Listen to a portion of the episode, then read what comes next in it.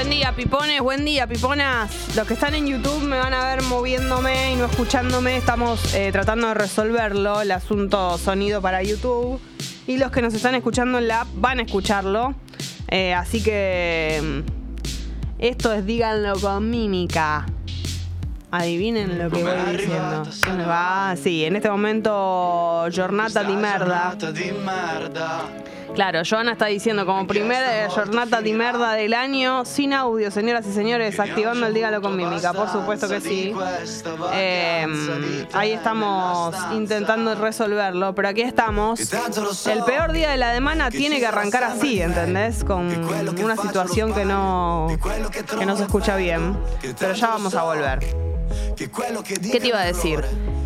Eh, esto de que es el peor día de la semana, vieron que nosotras siempre decimos, ¿no? Y de hecho hemos hecho prácticamente un día entero de programación, una sección, un, concepto en sí mismo de que el martes es el peor día de la semana. Y vos sabés que hay un estudio que lo dice. Eh, en Londres tiene que ver con algo económico, pero nosotras no nos basamos en eso, nos basamos en general con una cuestión de mm, actitudinal, por una cuestión como de energética, ¿no? De la semana. El martes tiene toda esa carga que, está mal depositado en el lunes. El martes es muchísimo peor. Pero bueno, lo cierto es que hubo gente a la que se le ocurrió primero. Pupi, ¿qué pasa? ¿Estás tenso porque no anda el audio? No, no, estoy chequeando que ya estamos saliendo en condiciones. cuando me meto en YouTube para verme. Sí, sí, ya falta eh, poquito. Estamos 10 de enero, ¿no? Tremendo. Y con el pescado sin vender. Sí, me quedé con el diálogo con mímica. Eh, no es fácil jugar al diálogo es con mímica. Es muy difícil. Hay gente que. A ver, mira. Hace mucho no juego, de hecho. Che, y qué acorde, porque hoy hablar de juegos, ¿no? Con la nota que vamos a tener. viene a colación. Viene a colación. Lo digo. Sí, sí. No nos van a cagar, ¿no? Eh, mm. Es gente que hace cosas mucho más difíciles que despertarse a Exactamente. las 8 de la mañana. Exactamente.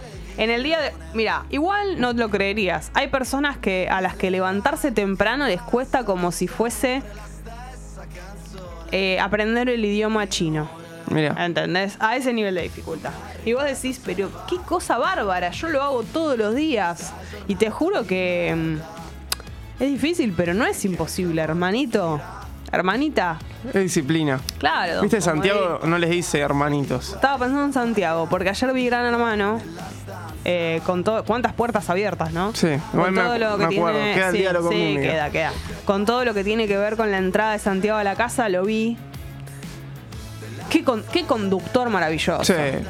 Uno tiene que, como colega de Santiago del Moro, reconocer que es, es, el mejor. El mejor de los nuestros. El mejor de los nuestros. ¿Qué querés que te diga? Ya estamos en YouTube estamos en YouTube, espérate que me voy a buscar. condiciones. Ustedes me van a ver en vivo, pero yo tardo en todo esto. Ahí no, todo bien. Mientras te digo que sí, que siento que es un conductor que no parece argentino. Y eso no, no, no desde el lugar de que es bueno, no. ¿eh? Qué feo lo que decís. No, no, hay un montón de conductores argentinos muy buenos. Decir? No, no. Digo en su aspecto, en su forma de conducir. Siento que le das un late night en Estados Unidos que tampoco es que es un mejor programa. Hola amigos, espera, a ver, ¿me escuchan bien? ¿Está todo bien? ¿Todo en orden? Respóndanme si está todo el audio ok. ya estamos en YouTube para todos los que se habían ido por ahí para la app, o se habían ido, ojalá que vuelvan, y no, si no, no, no, me van a escuchar. Pero creo que sí, ahí está, ahí se escucha bien, perfecto. Em, bueno, Santiago del Moro, sí. ¿Y cómo, maneja todo? Porque ayer eh, Santiago del Moro entró a la casa de Gran Hermano. No me voy a quedar en Gran Hermano, solo quiero decir esto. Em, se notaba que le estaban hablando por cucaracha 250 personas. Eh, que él manejando los tiempos, todos los pibes de la casa excitadísimos porque entró. Se le tiraron encima.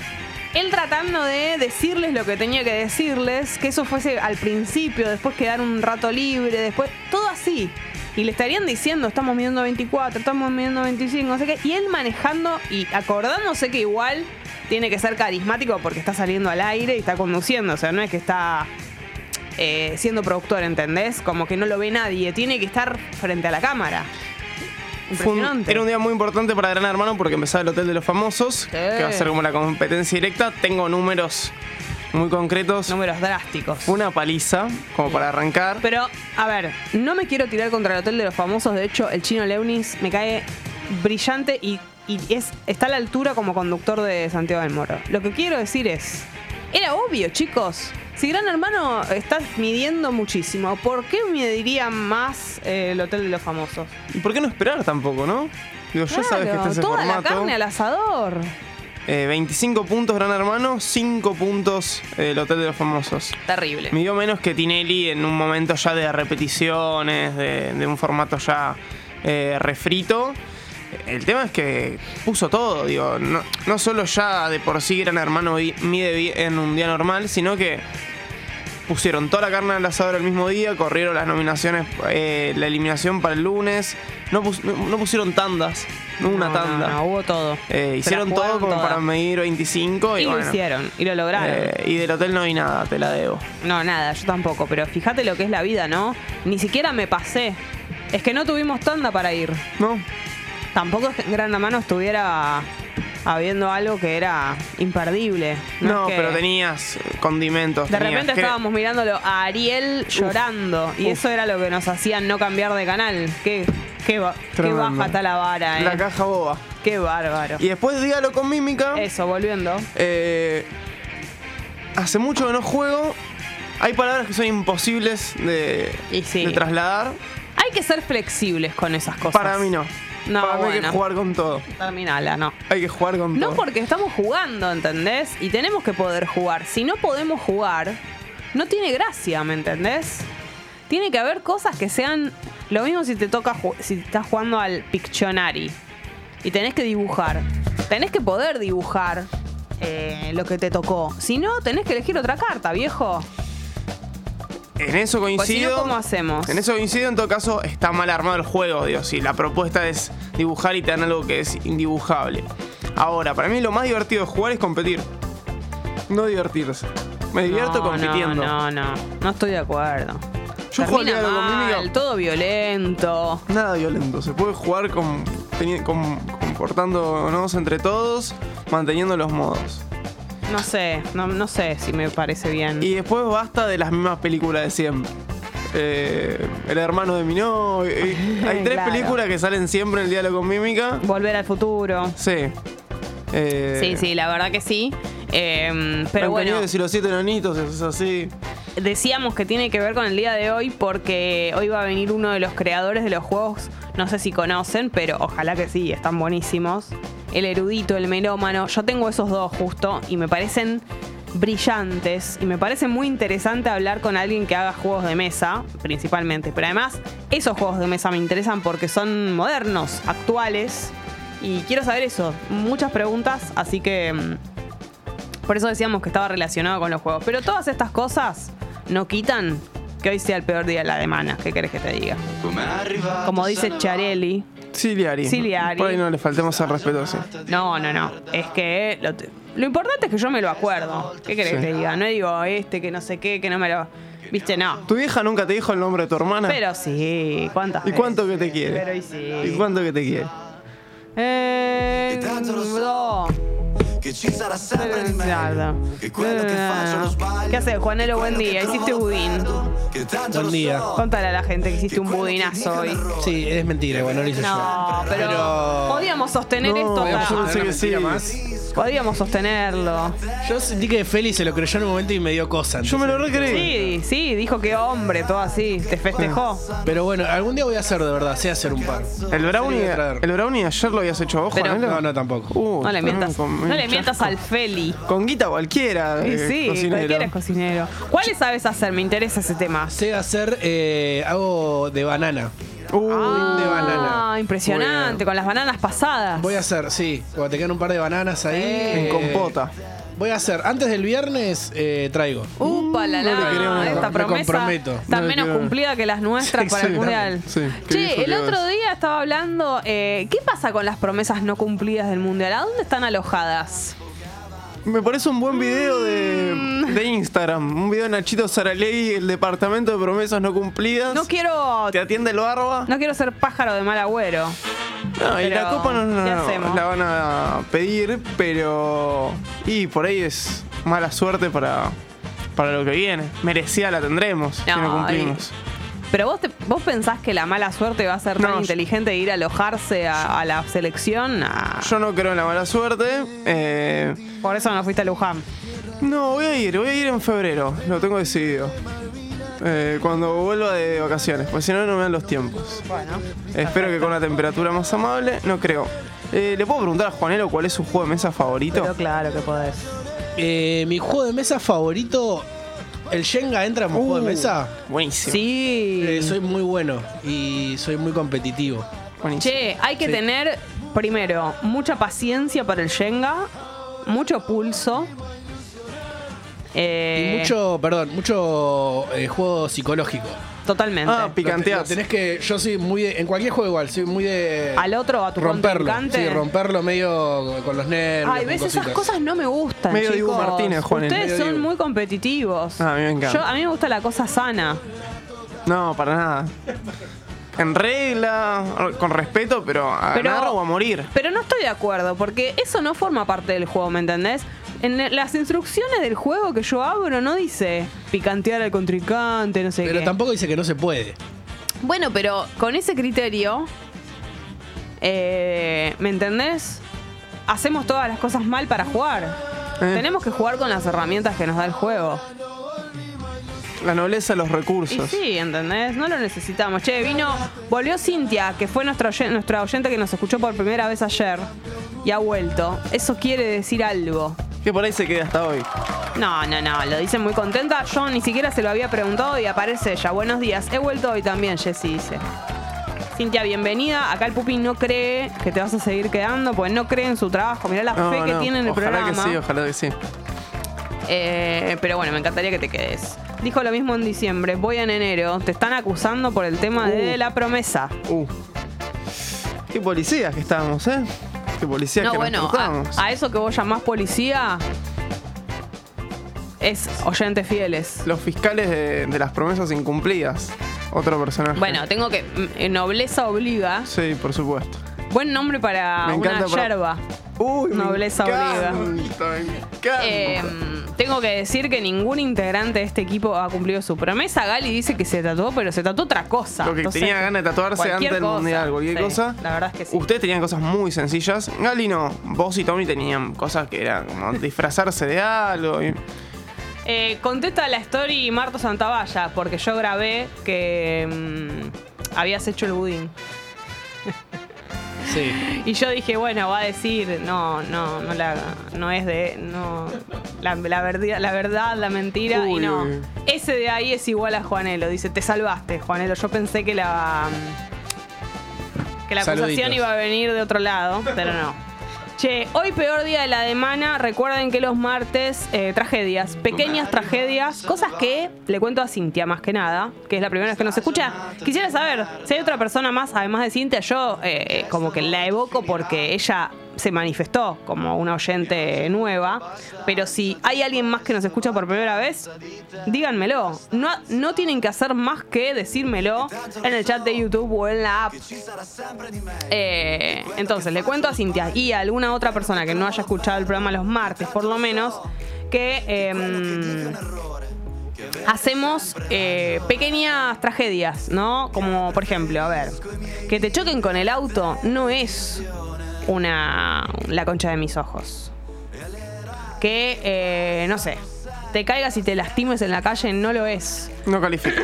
Ahora, un tropezoncito, una cosita, sí. es caída. Y se llama La concha de mis ojos porque una vez, hablando de que era el peor día de la semana y todo eso, un oyente nos mandó que se le había inundado, ah, en una, no, en una sección que hicimos de, de pequeñas tragedias, justamente un día, una apertura, un oyente mandó que se le había inundado el baño y había ido descalzo o en media, no me acuerdo, algo así. Entonces dijo, la concha de mis ojos. Y a partir de ahí unimos una cosa con la otra y dijimos, esto tiene que ir los martes y se tiene que llamar la concha de mis ojos y la gente tiene que mandar ese tipo de cosas. Así que los martes, históricamente, hacemos esto, ¿no es cierto? Eh, Así que yo voy a ir recibiendo sus pequeñas tragedias, sus las conchas de mis ojos, como hemos dado en llamar, en el chat de YouTube y en la app de Congo. Mientras tanto, la verdad es la siguiente: 26 grados la temperatura en este momento, la máxima para hoy 31 y si no, capaz que es más, ¿entendés? Vamos a tener un calor en el día de hoy, que yo ya te lo voy avisando. Mañana baja la temperatura,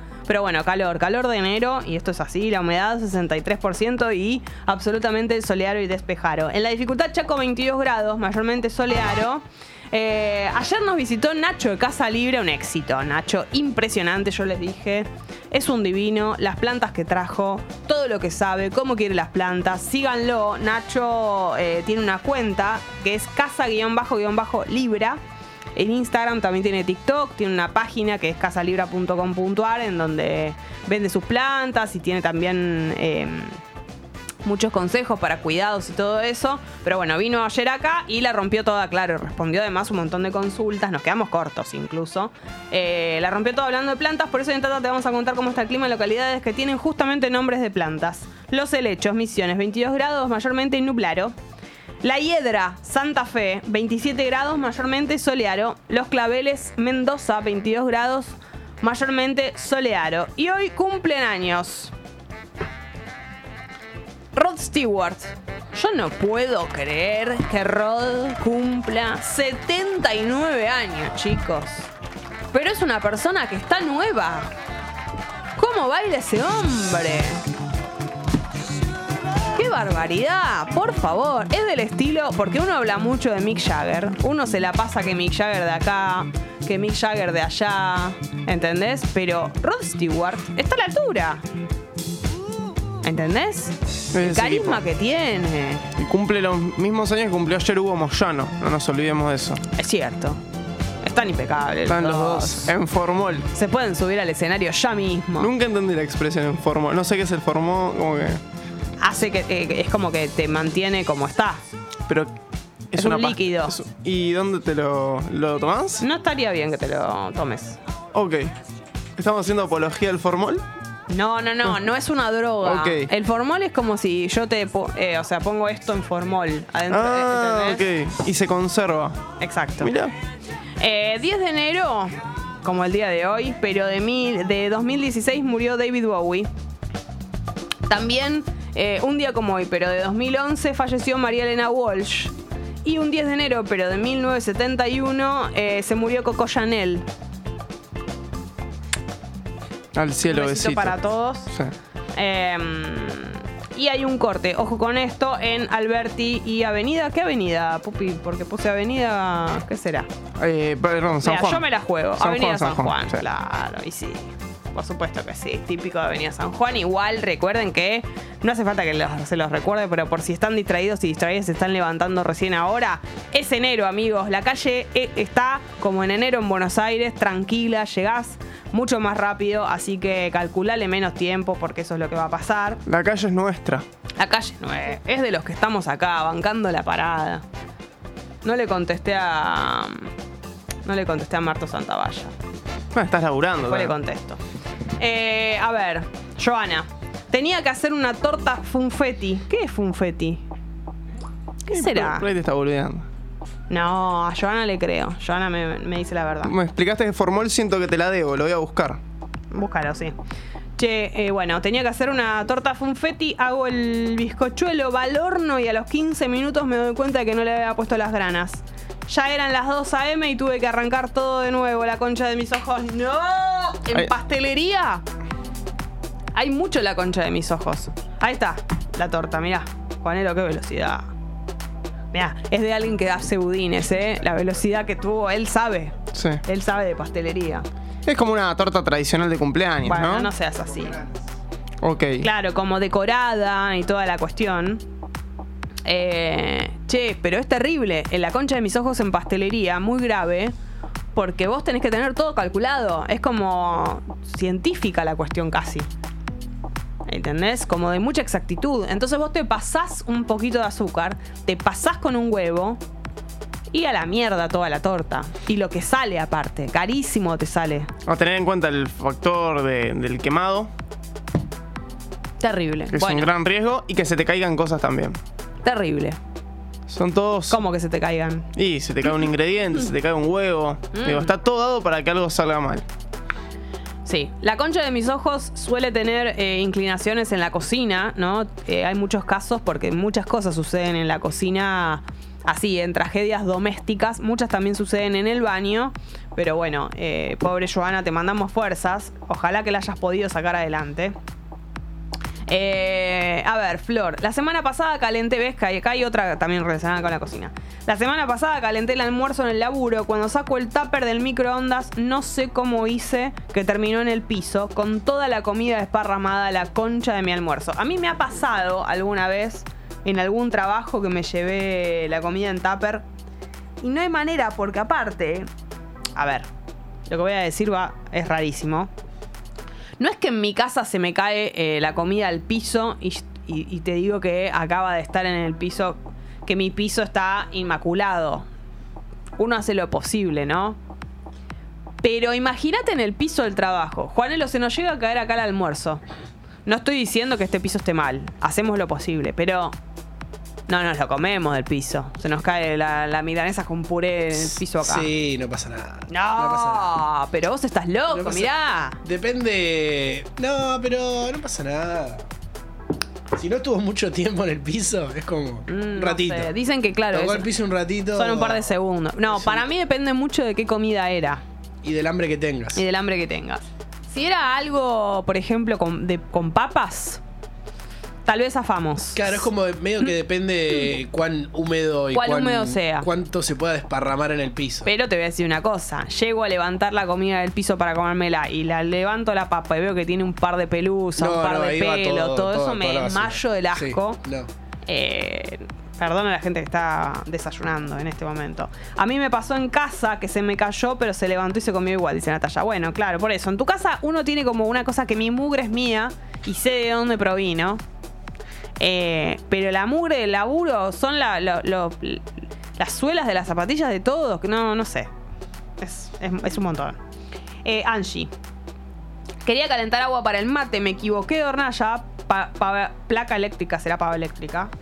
Y prendí otra donde había un tupper de plástico, me di cuenta porque sonó la alarma de incendios. Un montón del departamento, de plástico quemado. Eh, nos pasó en Congo eh, hace muchísimos años. Eh, arriba de la hornalla la pava eléctrica. Yo siempre, no sé si terminamos de saber qué fue lo que pasó, pero no fue una equivocación de alguien creyendo que la pava iba en la hornalla, sino como una cuestión de espacio. Me parece que estaba la hornalla prendida y no, no, no hubo conciencia. levantaron de algo y apoyaron en otro lado Sí. y sí. La cuestión es que estábamos al aire, me parece, y imagínate, ¿no? Humo, quilombo, todo eso. No, no, no, terrible. Hay que tener mucho cuidado, chicos. Y a propósito de esto, siempre aprovecho para decir que la paga eléctrica, mejor electrodoméstico de, eh, de la vida, ¿no? Junto con el hornito, pero la paga eléctrica mucho mejor. A ver, Mary, me levanté a hacerme unos huevitos revueltos y me quedé sin gas. La concha de mis ojos. Tremendo. Peor, ¿qué es peor? ¿Que no tengas gas o que no tengas huevos para hacerte los huevos revueltos? No tener gas es peor, ¿no? Y supongo que es más, es más grave no tener gas que no tener En huevos. cuanto a grave, sí, pero, pero en cuanto a inmediatez de querés desayunar algo y no tenés, eh, siento que podés putear mucho. Ay, Dios mío, tener que... No hay nada peor. Bueno, sí, pero más o menos no hay nada peor que querer ingerir algo y no tenerlo. Y tener que ir a comprarlo. Lo mismo, te levantás, no tenés más yerba y tenés que ir a comprar yerba a la mañana. O sea, yo no puedo salir de mi casa sin haber tomado los mates que son de antes de salir de mi casa y no poder. O sea, ¿entendés? Como que está mal. Uno siempre tiene que tener yerba. O siempre tiene que tener café, digamos. Lo que, lo que se necesite para salir de la casa no puede faltar nunca. Tenemos que ser precavidos. Igual eso te lo da la edad también. Que no se te terminen las cosas fundamentales. Por ejemplo, el queso rallado. A mí nunca se me termina. Es muy difícil que en mi hogar yo abra la heladera y de repente no haya queso rallado. Lo que va a haber es una bolsita terminándose y la nueva. Ah, pero está, Porque está yo muy, muy tengo- planificado. ¿Sabes lo que pasa? ¿Sabes lo- cómo se llama esto? ¿Cómo llama? En octubre cumplo 40. Esa es la respuesta. Experiencia. Pero claro que sí. A mí no me va a pasar. A mí no me va a pasar que yo tengo que hacerme unos fideitos y no tengo queso rallado. Ya te ha pasado muchas veces como para pero que te siga sí, pasando. pero eso me pasaba cuando era una chiquilina. ¿Entendés? ¿Cómo no? Che, se les dice. Ah, porque estuve a todo esto, eh, convoqué gente que los escuchaba por primera vez. Entonces se les dice. Las arranqué a escuchar por Spotify la semana pasada y ya las amo. Gracias por alegrarme esta semana yendo a la OFI. Eh, Celes, muchas gracias por escuchar. Aprovecho que habla en plural para decir que, obviamente, Gali está de vacaciones, por eso me escuchan a mí hablando como una lora. Eh, bueno, estoy hablando con el pupi y con Juanelo, pero digo acá en estos aposentos. Eh, pero Gali vuelve, la, se reincorpora el lunes que viene, ahí vamos a estar las dos durante una semana juntas, luego me voy yo de vacaciones, estará hablando como una lora ella. Eh, pero bueno, este programa somos dos eh, al aire, ¿no? Eh, conduciéndolo le cuento también a, a Cintia, que ya lo sabe porque yo también se lo conté, pero bueno. A ver, la sección Amigas Prestadas es lo todo, dice Celes. Claro, bueno, el jueves, Amigas Prestadas, vamos con toda con Amigas Prestadas, porque primera Amigas Prestadas del año, puede haber mucha acumulación. Eh, no estuvimos al aire, además, la primera semana del año y estuvo incluido Año Nuevo. No quiero imaginarme las cosas que han pasado en esa noche. Laura, Mandé a hacer el mueble de la cocina medida y me doy cuenta, me di cuenta de que el carpintero era desprolijo por, bueno. Me hacen leer el primer michotito del año, pupi. No me, no me Pero, cuidan. pero ¿qué era? Ahora lo quiero escuchar. Sí, una. A ver, No, porque era malísimo. Era de los que era malo. pero no importa. No, no, no. Era de los que son explícitos. Un gracioso. ¿Cómo un se llama? boludo. Ni siquiera se llama Laura. Un gracioso. Un gracioso. No me cuidan. Podía pasar.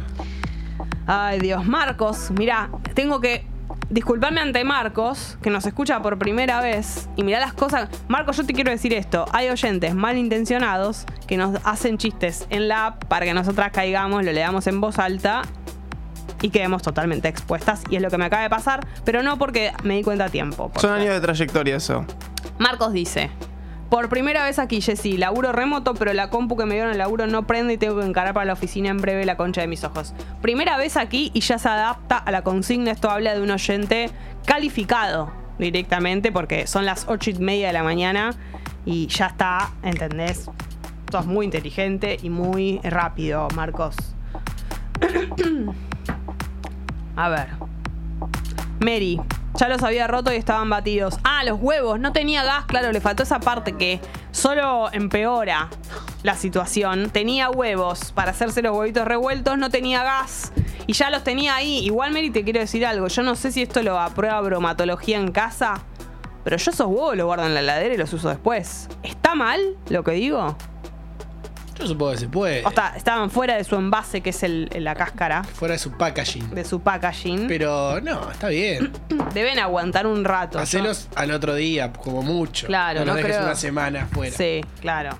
Mary, espero que hayas hecho eso. eh, porque, claro, y cuando aparte habla en plural, espero que hayan sido dos y no tres o cuatro, porque qué dolor sacrificar cuatro huevos. Tal vez sea el único, pero el ruido de los aplausos se escucha muy fuerte. Ah, qué. Bueno, perdón, que lo leí en voz alta también. Ah, te amo, Jessy, perdón. ¿Qué será? Este, ¿Será la persona que me hizo leer en voz alta esto? Qué feo. Se burlan de mí. Estoy sola. Estoy muy cansada de todo esto. La concha de mis ojos. A ver. Willy. Volví al laburo después de una cirugía. Mi compañero cayó de la moto y ahora lo tengo que cubrir todos los días, casi sin descanso y no puedo ir al control el viernes. No. Bueno, claro, el asunto vacaciones y verano también puede incluir situaciones de estas, de la concha de mis ojos laboral. Laboral somos menos. Porque en todos los equipos de trabajo, por supuesto, en, en el verano. Lo que pasa que también, salvo que tengas un laburo que no se corresponda con estas características, todos los trabajos bajan en, en- en- en el verano. En enero hay como menos cantidad de laburo en general. Entonces, ser pocos. Hay una gali muy veraniega, ¿no? Che, ¿vieron qué linda la. ¿Cómo se dice esto? El. ¿Cómo se dice? Gráfica. Eso, la gráfica de verano, me encanta. Qué locura, porque yo veo una, un dibujo, ni siquiera te digo en, en realidad, ¿no? Ni siquiera te digo en, en- como en, en objeto real. Veo un dibujo de una sombrilla y una reposera y yo ya me relajo y pienso en el verano. Es Sí, impresionante. Es increíble. Veo el emoji de WhatsApp y ya está. Aparte es eh, súper caricatura, ¿no? Es como- Totalmente, no es medio que real. intuís que es una reposera y ya está. Y ya estás ahí. Qué bárbaro. Qué bárbaro. Em, a ver, Nahuelón sube la apuesta y dice: ¿Qué es peor? ¿No tener gas, no tener huevos o te queda un huevo y cuando lo rompes está podrido? ¿Llorás? Yo sí. No, lo peor de todo eso es el huevo podrido porque encima tuviste que verlo y olerlo. No, peor panorama de todos. Café, queso y huevos, siempre tiene que haber backup que te salva de todo, dice Flor, totalmente. Y le sumo a esto eh, fideos. Siempre tiene que haber algún paquete de fideos por ahí, tiene que haber por las dudas. Eh, dice que seguimos siendo campeones. Sí, qué lindo pensar en eso cada tanto. La mezcla perfecta entre experiencia y juventud, dice Lino, como decía un filósofo, por supuesto. Chicos, ustedes se dieron cuenta que yo este año voy a ser la señora de las cuatro décadas, ¿no? ¿Qué pasa? Es la verdad. Y estoy pensando ya en. Tema por ahí algún regalito. Como que son cosas que ya para la gente que cumple redondo. Cumplo redondo y cumplo una canción. Cumplo la edad de una canción a la que alguien hizo pensando en que alguien era muy grande, ¿entendés? Uh. Lo que te digo. Sí, se entiende perfecto. Fue medio O sea, yo ya estoy ahí y en un momento Arjona dijo, le voy a escribir una canción a una mujer que ya, ya tenga las cuatro décadas. Para consolarla. para consolarla. O. Bueno, yo ya estoy ahí. ¿Entendés? Es impresionante. ¿Vas a hacer fiesta? ¿De 40? Falta mucho, esa es la verdad. Eh, tal vez no llego, Pupi. ¿Qué querés que te diga? Es, es probable. Tal vez en este trayecto Es de acá a lo que queda 27 de octubre, por ahí nos quedamos con las ganas de que yo llegue a cumplir los 40. Eh, hay mucha presión también contra, con que uno tiene que hacer una fiesta cuando cumple redondo. ¿Viste? Señora de las cuatro décadas. Escuchá, Jess. Ahí está.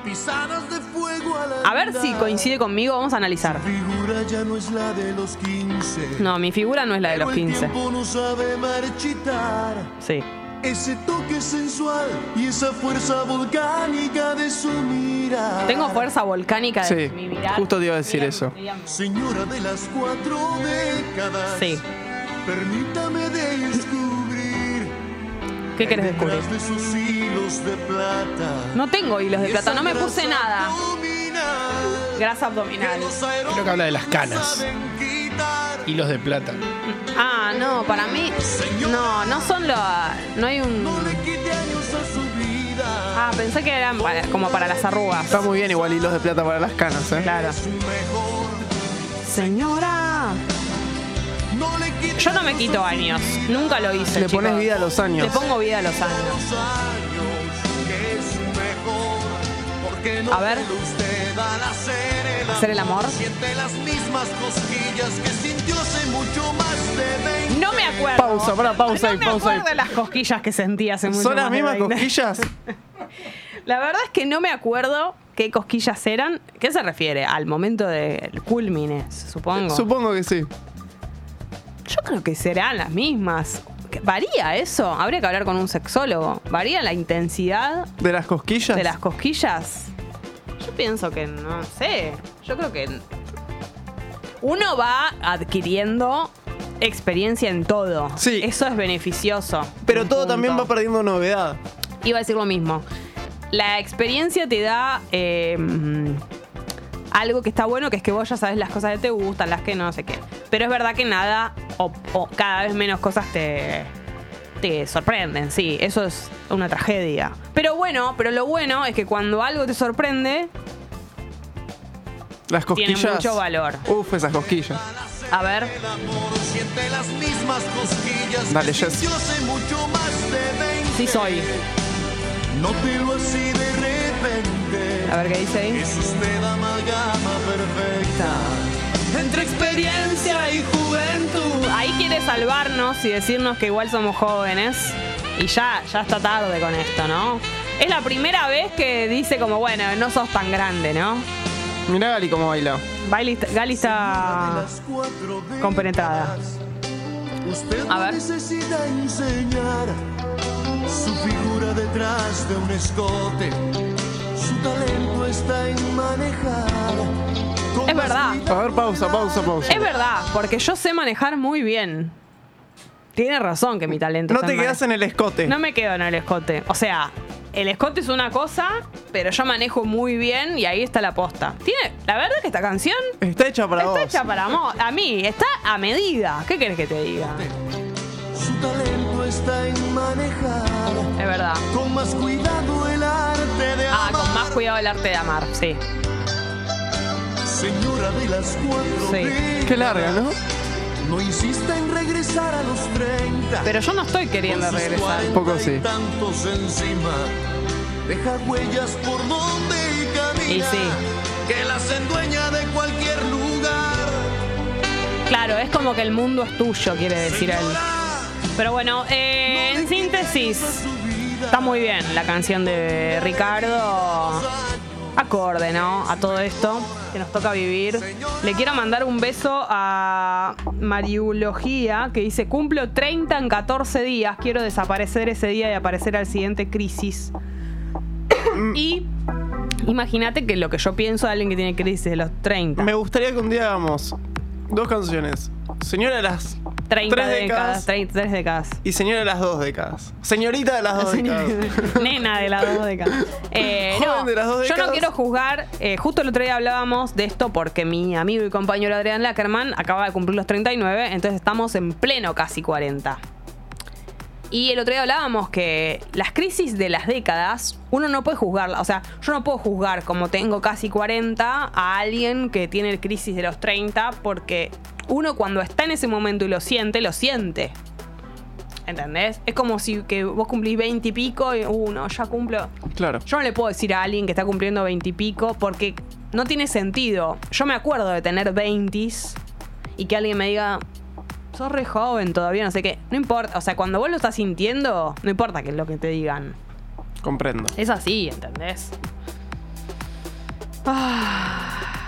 Che, dicen que está muy fuerte la música y yo estoy bajita. Pero ya está, ya está Arjona, listo, bueno. Pero yo lo banco igual, así que. Espera, quería leer alguno, un. Ah, esto, Juanjo, que dice: Me fui de vacas a Mendoza y estaba escuchando Tata en el Asincagua. En la Concagua será. Bueno, qué lindo, me encanta. ¿Qué más? Vamos a seguir con la concha de mis ojos, esa es la verdad, eh, porque no se termina nunca esta tragedia llamada martes, por lo menos hasta las 10 de la mañana. Estamos aquí y eh, le vamos a poner eh, todo lo que hay que ponerle. Vamos a hablar de juegos en el día de hoy. Viene eh, Mati Lértola. Tenemos que hablar un montón de los estrenos, estrenos acumulados, porque no estuvimos al aire durante la primera semana de enero. Así que vamos a ver. eh, ah, yo fui al cine, le tengo que contar a Mati eso. Vi películas en las plataformas, bueno, mucho que hablar con Mati, pero ahora es momento de escuchar la primera canción, si les parece bien. Marcelo nos está escuchando desde Brasil. Me interesa hablar después un ratito, Marcelo, hacerte algunas preguntas ahí en el chat de cosas que me interesan. Pero es momento de escuchar a Conociendo Rusia, si les parece bien. Gran año Conociendo Rusia 2022 y todo indica que será un mejor año aún este 2023. Se llama La Dirección. Mucho y salieron. Vidrios empañados a la mañana. A paso lento vas a poder volar. A paso lento, primero caminar. Para ver crecer la flor, algo hay que plantar. Te vas a reír y a veces vas a llorar.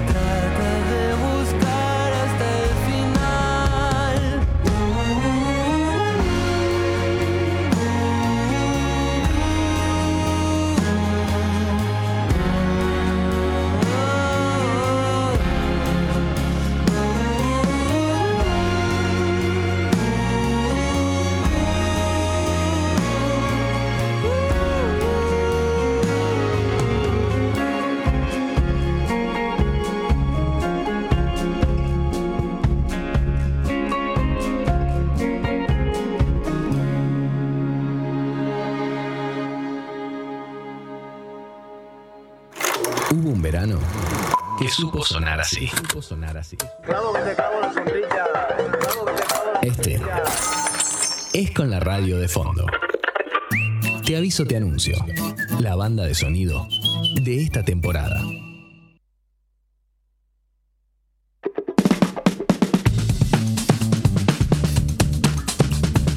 Aquí estamos. Te voy a contar, antes que nada, antes de ir a las noticias, cómo viene el asunto temperatura, ¿no? Porque yo lo que veo es que está precioso. Pero lo digo con el aire acondicionado prendido acá. ¿Entendés? Afuera ya debe estar caluroso. Y cuando ya está caluroso a casi las 9 de la mañana, quiere decir que nos espera un día de muchísimo calor. En este momento 26 grados y la máxima para hoy 31. Yo creo que por ahí va a ser un poquitito más. Pero lo bueno es que mañana baja la temperatura y por ejemplo cuando arranquemos Tata vamos a estar en 26 como hoy, pero va a estar nublado todo el día y va a bajar la temperatura a 24 grados y eso ya va a hacer que el jueves, el día de amigas prestadas, mejor día de la semana, tengamos eh, una temperatura de 22 grados cuando arranque Tata. Entonces, esto solo va a bajar, digamos. Hoy vamos a tener una máxima con mucho calor, pero después baja la temperatura. Eh, en un ratito vamos a tener una nota relacionada con los juegos de mesa, como te contaba al principio. Viene uno de los creadores del juego El Erudito, El Melómano y un montón más. Esos son los que yo conozco porque los tengo. Pero mm, vamos a hablar de un montón de cosas relacionadas a los juegos de mesa. Le cuento a Cintia y a las personas que em, se sumaron en el día de hoy que me contaban eh, que nos escuchan por primera vez que en, esta, en este horario, más o menos aproximadamente, Gali, que está ahora de vacaciones, se ocupa de contar las noticias. Más o menos un resumen de cómo viene la mano em, con la actualidad nacional e internacional. Así que voy a tratar de cumplirlo un poquito acá con la ayuda del pupi. Para que ustedes no se queden ahí, que salgan a la calle y digan, pero ¿cómo no sabía esto? Que no te pase como callejero fino, ¿entendés? Cuando estaba en PH que no tenía ni idea. Bueno, de la realidad, de nada. Le hablaron del atentado a Cristina y dijo, ¿pero qué pasó? ¿Se acuerdan de eso? Inolvidable. Bueno. La oposición le advirtió al gobierno que no facilitará el debate de ninguna ley hasta que cese la embestida contra la Corte Suprema. Juntos por el Cambio amenaza con paralizar el gobierno durante el periodo de sesiones extraordinarias si el gobierno insiste con su idea de someter a juicio político a los integrantes del máximo tribunal. Sergio Massa es el principal afectado, necesita que se avance con el tratamiento de leyes claves para su gestión. Sigue el juicio por el asesinato de Fernando Baez Sosa. Hoy se desarrolla la séptima jornada del proceso en donde se analizará el contenido de los celulares de los acusados. Eh, está previsto que declaren 13 personas y el perito Pablo Laborde continúa con su análisis eh, de los videos de los teléfonos de los detenidos. Aparentemente, ayer por lo que veía, hay un video que es contundente en estas nuevas... eh, nuevo contenido, digamos, nuestro nuevo análisis de, celulares y compromete a uno de los chicos por sobre encima del resto, así que esto va a ser clave. Eh, multitudinaria manifestación eh, de respaldo a Lula tras el ataque a la democracia. Tras los ataques del domingo por parte de los bolsonaristas, cientos de miles de seguidores de Lula se agol- agolparon agolparon, perdón, y se movilizaron con el objetivo de defender la democracia de Brasil. Eh, también él estuvo hablando bastante al respecto. Ayer nos acordábamos de cuando salieron con el celular y la luz así, llamando a los extraterrestres. Ayer también estuve viendo imágenes de gente con plumas, como muy, muy vistosos, ¿no? Los, los seguidores de, de Bolsonaro que no se calman, no se calman nunca. Flamengo anunció que contrató a Agustín Rossi. Vos dirás que el, el político, Pupi, che, mirá, se dedica al fútbol ahora. El Chivo Rossi. Es nuevo esto de que el chivo se dedica al Qué fútbol. No sabía. El Chivo Rossi. Sí, pero no, no, no, no es, no es el, no es el mismo. Eh, el conjunto, el conjunto brasileño con- confirmó la incorporación del arquero de Boca en su cuenta de Twitter. ¿Está bien que se comuniquen las cosas así importantes a través de las cuentas de Twitter? Ya estamos acostumbrados, ¿no? ¿Vos cómo lo harías? ¿Todo conferencia de prensa, por ejemplo? No sé si en el fútbol se usa mucho conferencia de prensa. Y sí. O sea, las dos cosas, ¿me entendés? No digo que no haya que hacerlo en Twitter, digo que quiere decir entonces que esa es tu manera de...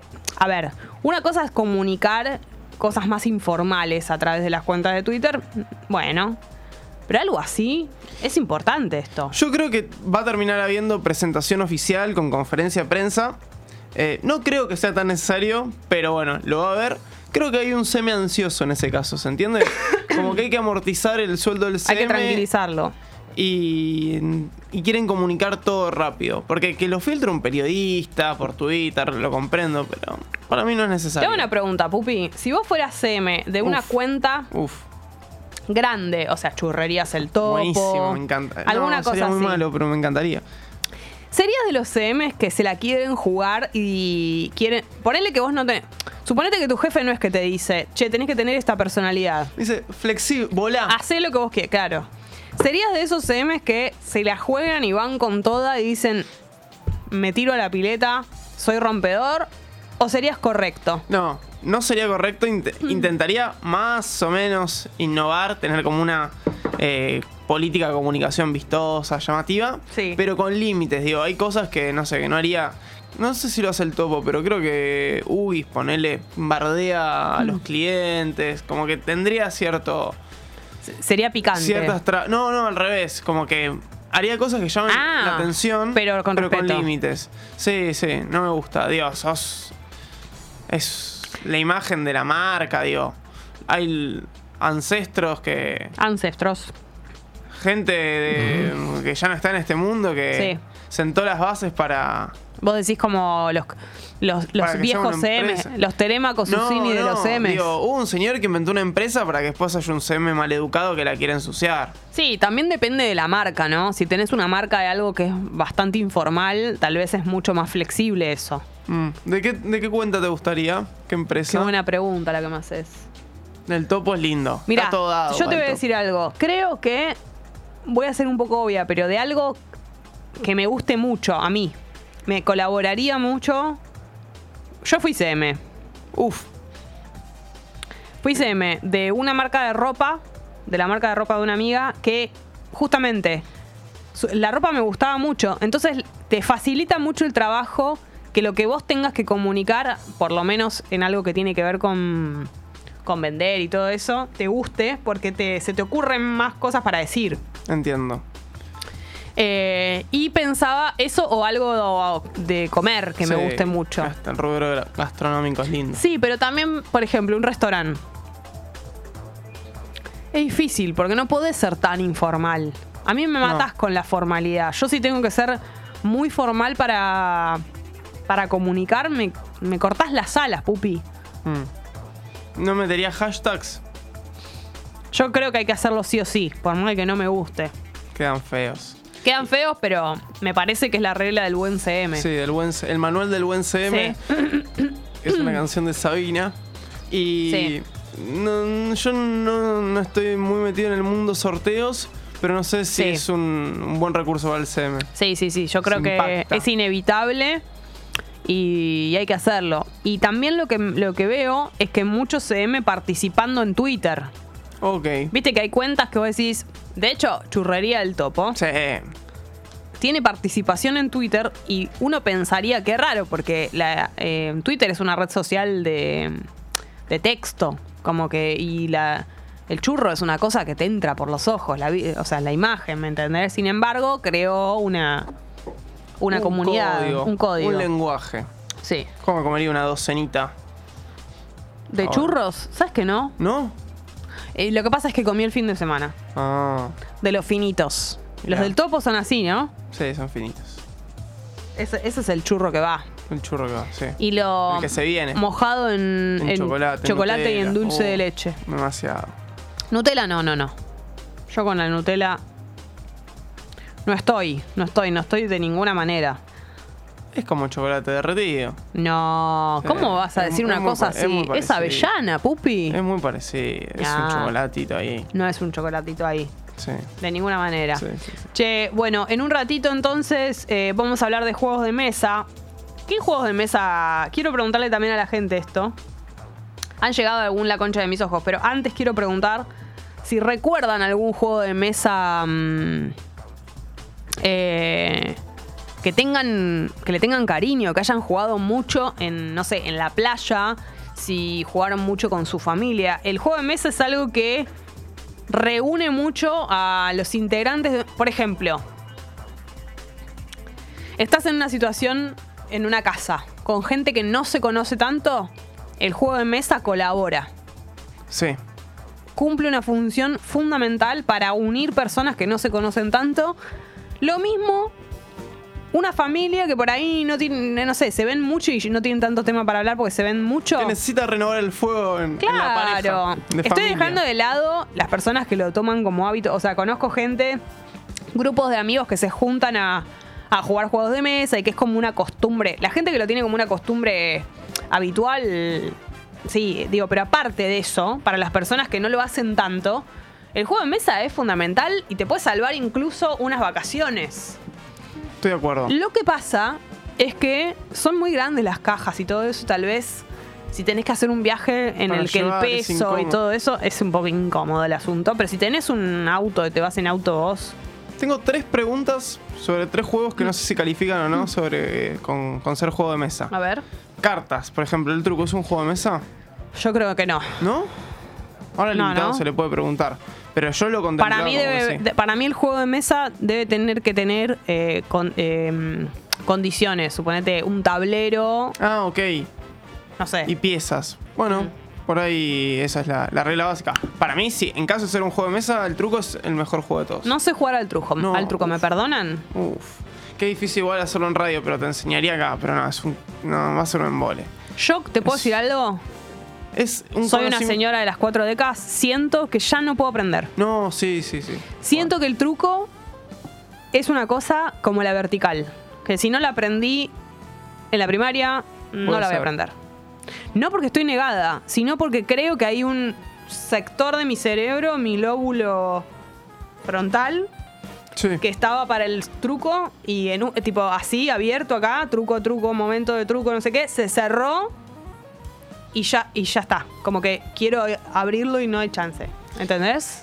Eh, ha sido ocupado por otra cosa. A la vez es de las peores cosas para enseñar el truco. Digo, enseñar a andar en bicicleta. Hay cosas que. Aprender un idioma, entre todo, es un bardo. ¿Pero por qué? digo, es más amable que enseñar eh, el truco. ¿Qué tiene de tan difícil? Es como muy eh, engorroso al principio. El que no sabe jugar no lo entiende y está jugando por nada con el que está con el que te está enseñando. Entonces, Como que tiene muchas mañas el truco. sí. Bueno, por eso pienso que es algo más de. como una cuestión, no es tan de reglas, ¿no? Es No, como sí, una cuestión sí, de, de reglas. Pero digo, de saber jugar tiene que ver como con los ser Con la- pillo. Sí, con la práctica. Entonces, en la, en la explicación normal, básica, como que te quedas ahí siento a, a mitad de camino. Terminás de, de aprender a jugarlo bien eh, con, con el rodaje. Pero además, pensá que yo, que no me gusta todo esto de competir y todo eso, no sería buena jugando al truco. Yo querría hacer todo en regla y el truco es todo Claro, engañoso, todo de mentirse, Eh, de engañar me fascina, gente. Me fascina el truco. El, entonces, el. Yo soy fanática de la generala. Uf, juega. Yo soy una loca de la generala. Uy, un día me encantaría que juguemos a la general. Yo amo la generala. ¿Es un juego de mesa la generala? Yo creo que si las cartas no lo son, la generala tampoco. Tampoco. Claro. Porque podés jugar a muchas cosas con la Sí. generala como con las cartas. Igual, perdón, Sí. técnicamente es un juego que se juega arriba de una mesa. Bueno, pero si jugás un, un fútbol arriba de una mesa, también es un juego de mesa. Es verdad, es verdad. Qué lindo. Che, eh. Perdón, Tutti sí. Frutti no es juego de mesa entonces. Qué lindo el Tutti Frutti. Yo creo que no es juego de mesa. Le estamos faltando el respeto al juego de mesa de esta Y manera. el, esca- el rompecabezas entonces tampoco. Em, Para mí sí. ahí es un tiene juego más de mesa. condiciones de No. juego de mesa. Porque ya viene en una caja. Es como un juego de mesa para jugar solo. Claro. Che, qué lindo un rompecabezas. No, Me pone un poco nerviosa. Me aburre, no me gusta. Sí, soy muy ansioso para el rompecabezas. Sería, ¿sabes qué? Lindo. Te- ¿Alguno de los dos tiene? Tener uno acá y en, durante los temas, antes de Ir llegar, poniendo piezas. Me gustaría. Y lo vamos armando, lo dejamos ahí puesto. Me Tiene que gusta, ser ¿eh? con la figura de Gali. Me encanta. Y lo vamos Un completando cuadro de esta Gali. semana. Me encanta. El cuadro que, que estaba de del primo de Gali que lo pintó. Espectacular. Me encantaría hacer eso. Che, eh, a mí me gusta mucho el buraco. Dicen acá, no me, no me lo acuerdo el buraco. ¿Es en las palabras? Eh, no, entiendo. Uh, no, es una falta de respeto porque no lo sé jugar. Pero estéticamente creo que son fichas como las del dominó. De esas duritas Ah. amarillitas. Solamente jugué y no me lo acuerdo. El domingo aprendí a jugar al buraco, también dicen acá. Me alegro que te hayamos. Ah, claro, se juntaron en la comunidad y les ense- le enseñaron, por lo menos a Julie, a jugar al buraco. Manga de buraqueros. Mirá que justo hablamos de, de juegos de mesa y en la comunidad jugaron a, a los juegos de mesa. Me gusta mucho el Dixit, el azul y el código secreto, dice Lucila. No los conozco y quisiera saber. Igual, ¿qué momento cuando te enseñan un juego de mesa? Porque mm, te lo enseñan, por ejemplo, a alguien que ya lo recontra conoce. Y vos estás ahí todo nuevo, con todas estas enseñanzas, y podés no entender un carajo. O sea, a veces es muy difícil la- las reglas de un juego de mesa nuevo. No, por eso, es la peor parte. Aprender. Es muy difícil. Eh, por eh, eso, perdón, eh, después les vamos a preguntar eh, a, a los chicos cuando vengan, o viene, viene uno de sus Sí. creadores, le vamos a preguntar, hay algo que me interesa mucho, que son las instrucciones. Cómo hacer las instrucciones para un juego de mesa. Es muy importante, porque tiene que ser re claro. Muy Todas claro. las instrucciones tienen que ser claras de todo lo que uno haga, ¿no? Digamos, desde cualquier paquete de cosa. Pero en un juego de mesa, tiene que ser re claro, porque está en juego que competís, te peleás, uno entiende una cosa, el otro entiende otra. Poder jugar o no eh, está en base a, a- a- digamos, tiene que ver con eso. No, uno no puede agarrar un juego de mesa y jugar a como se le ocurre, porque no, No. funciona. No. ¿La batalla naval te gusta? Sí, me- no me mata, pero sí. Me acabo de dar cuenta que ser creador de juegos, diseñador de juegos, creo que está en mi top 5 de profesiones ideales. Me Está buenísimo. Pero me parece que es muy difícil. Creo que debe ser muy Puede difícil. ser. Y además, ¿sabes qué pienso? Eh, también preguntas ¿no? para, para hacer después en la nota, pero tener una idea, una buena idea fundamental para esto y después pasarla a que sea un juego de mesa y que sea útil. Ellos deben haber tenido un montón de ideas que después eran imposibles de, de traspasar a, a que sea un juego de mesa. Y a eso le sumo que tiene que ser redituable también. Claro, bueno, eso ni hablar. Eh, Yo tenía una vuelta, eh, un juego que siempre lo quise hacer, juego de mesa o, jo- o de, o de cartas. a ver, Que la idea era más o menos, es con los signos. ponelo, ¿estás seguro? Patentalo. Sí, yo la tiro. Si alguien me lo quiere financiar. Era con, con los signos y las cartas vos tenías famosos con tu signo. Sí. Que correspondía signo con el de, tuyo. signo de zodíaco. Claro, Sí. Aries y vos tenías cartas con famosos de Aries Sí. y otro con otro signo. Sí. Y depende que el famoso te restaba o te sumaba puntos. Ah. ¿Entendés? O sea, vos te tocaba Darín, vos decías, bueno, me suma. Buen famoso. Tantos puntos. Te toca Adolf y te resta, Ah, ¿entendés? ok. Como una cosa así medio de Lo que pasa criterio que- medio raro. claro, eso Nunca te le terminé de dar forma. ¿no? Claro, eso te iba a decir. El criterio es, ahí sería re obvio, pero después va a haber algunos que van a Y ser... por ahí entra como la. Para mí tiene mucho de discusión. Claro, es De, subjetivo. no, para mí ese resta, ese suma, ese resta, ese suma. La tiro. Incluso alguien, que- incluso alguien puede decir que Adolf le suma puntos. Claro. Vas, vas a, a llegar a llevar tu juego a Para algún mí hogar bueno en el para que conocerse. sí. Apunta a eso, apunta a discutir fuerte. tener una cita y que de repente diga, ah, no, pero a mí me tocó Adolf. Mirá qué buena carta. Cancelada, reina. Hola, pupi. Amo el Clue, Clue, Clue, no sé, no lo conozco este. Herencia de tía Agata. Dicen acá, cuando era chica jugaba mucho el juego de la vida. Ya de grande no juego juegos de mesa. Yo era muy fan del juego de la vida. Me encanta el juego de la vida. Espectacular. Hace mucho que no juego, pero otra cosa que me gusta de los juegos de mesa es cuando se van actualizando. O sea, cuando el mismo juego de mesa lo hacen, pero actual. ¿No? Eso me parece espectacular y me, me da mucha alegría cuando sucede. Mi hermana una vez metió cita, el pibe cayó con juegos de mesa épico, genial. Em, también se puede pudrir muchísimo con un juego de mesa guarda, lo digo como persona que lo da todo jugando. Sí, es cierto, obvio. Siempre quise jugar una partida de TEG, pero nunca me dio el tiempo o nos calentamos antes de terminar. Nunca jugué el TEG. Esa es la verdad. O sea, estuve en situaciones en las que ha habido TEGs, Hay pero gente muy fanática del TEG. gente muy fanática. Pero es un juego que... eh, ay, muchas horas. Ya cuando me dicen, no, va a durar tres horas, No, digo, no, no, tengo no tres puedo, horas, no puedo. Eh, el Monopoly mencionan acá, lotería en las vacaciones, los días de lluvia, el truco siempre te espera, me dicen, re podés aprender. El truco es como curar el ojeo, hay una sola vez por año para aprender y cuando pasa ya fue. Pero yo no sé si, te- si estoy para esa. O sea, me pierdo de algo no sabiendo jugar al truco. Ya está. Quiero mucho el Carrera de Mente, pero el Catán es el mejor. Muy fan del Carrera de Mente. Soy del librito Cambalache y del librito Espectáculos. Obvio que son mis preferidos. Por supuesto que sí. Me gusta mucho el 1. El juego de la vida, el juego de la oca. ¿Quién es quién? Espectacular. Es pero no, creo que no existe tanto ya. Como que No, fue muy de los Sí, 90. re de los 90 y quedó. Pero estaría bueno que lo vuelvan a hacer. Eh, el ajedrez. Bueno, me encanta todo esto. Mucho juego de mesa. En un ratito vamos a meternos de lleno en ese tema y en muchísimo menos tiempo, Mati Lertola, tenemos mucho que hablar, muchos estrenos acumulados que incluyen toda la primera semana del año también y el año nuevo. Así que eso sucederá en un ratito, pero ahora 906.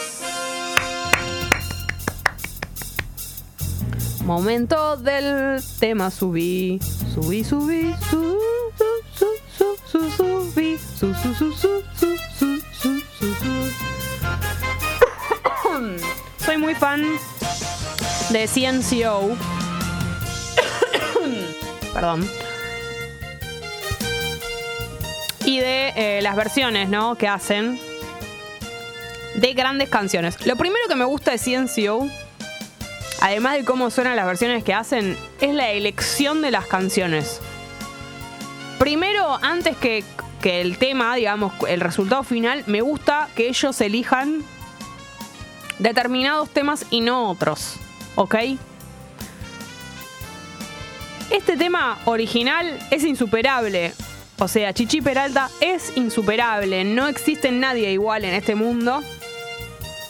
Pero CNCO ha hecho una versión de esta canción que obviamente no es mejor que la original, pero por lo menos cuando te gusta mucho un tema y hay más versiones para escucharlo, está bueno porque es como escucharlo de vuelta renovado. Así que Amor Narcótico por CNCO, subidor del día de hoy. Típico, nada especial, eso dirían los demás. Tu amor es como un tóxico, es un efecto narcótico que amarra cuando quieres libertad. Y te quiero así, tan satírica y fanática, te quiero así.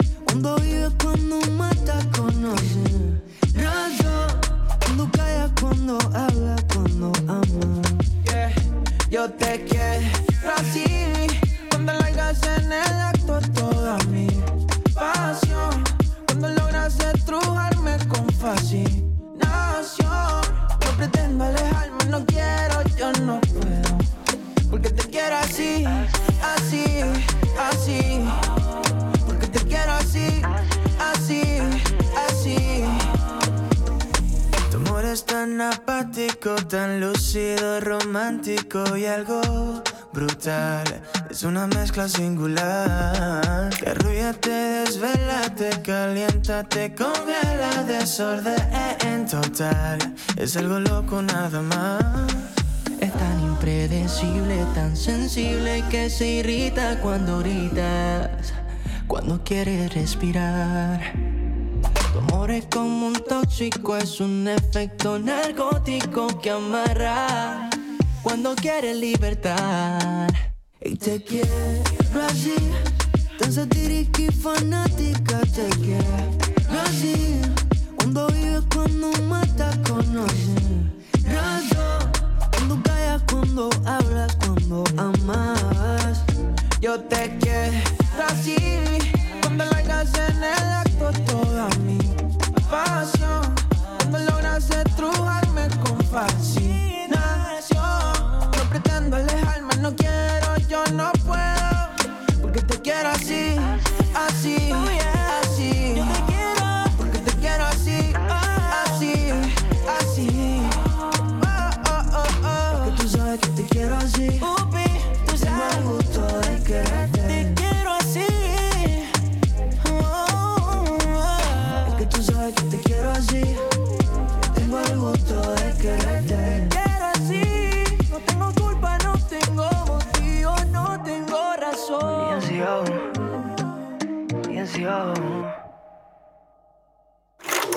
verano que supo sonar así. Supo sonar así.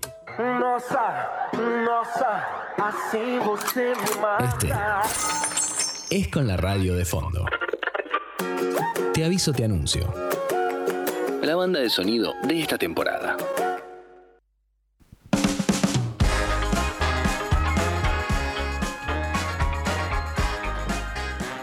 Momento de saludar por primera vez en el año, en vivo, a Mati Lertora. Bienvenido, Mati. ¡Ey! Feliz, año, mitad pipona.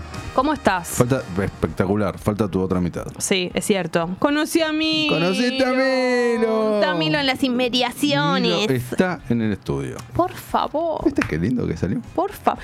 Yo ya sabía que era lindo porque lo Para he visto en muchas fotos.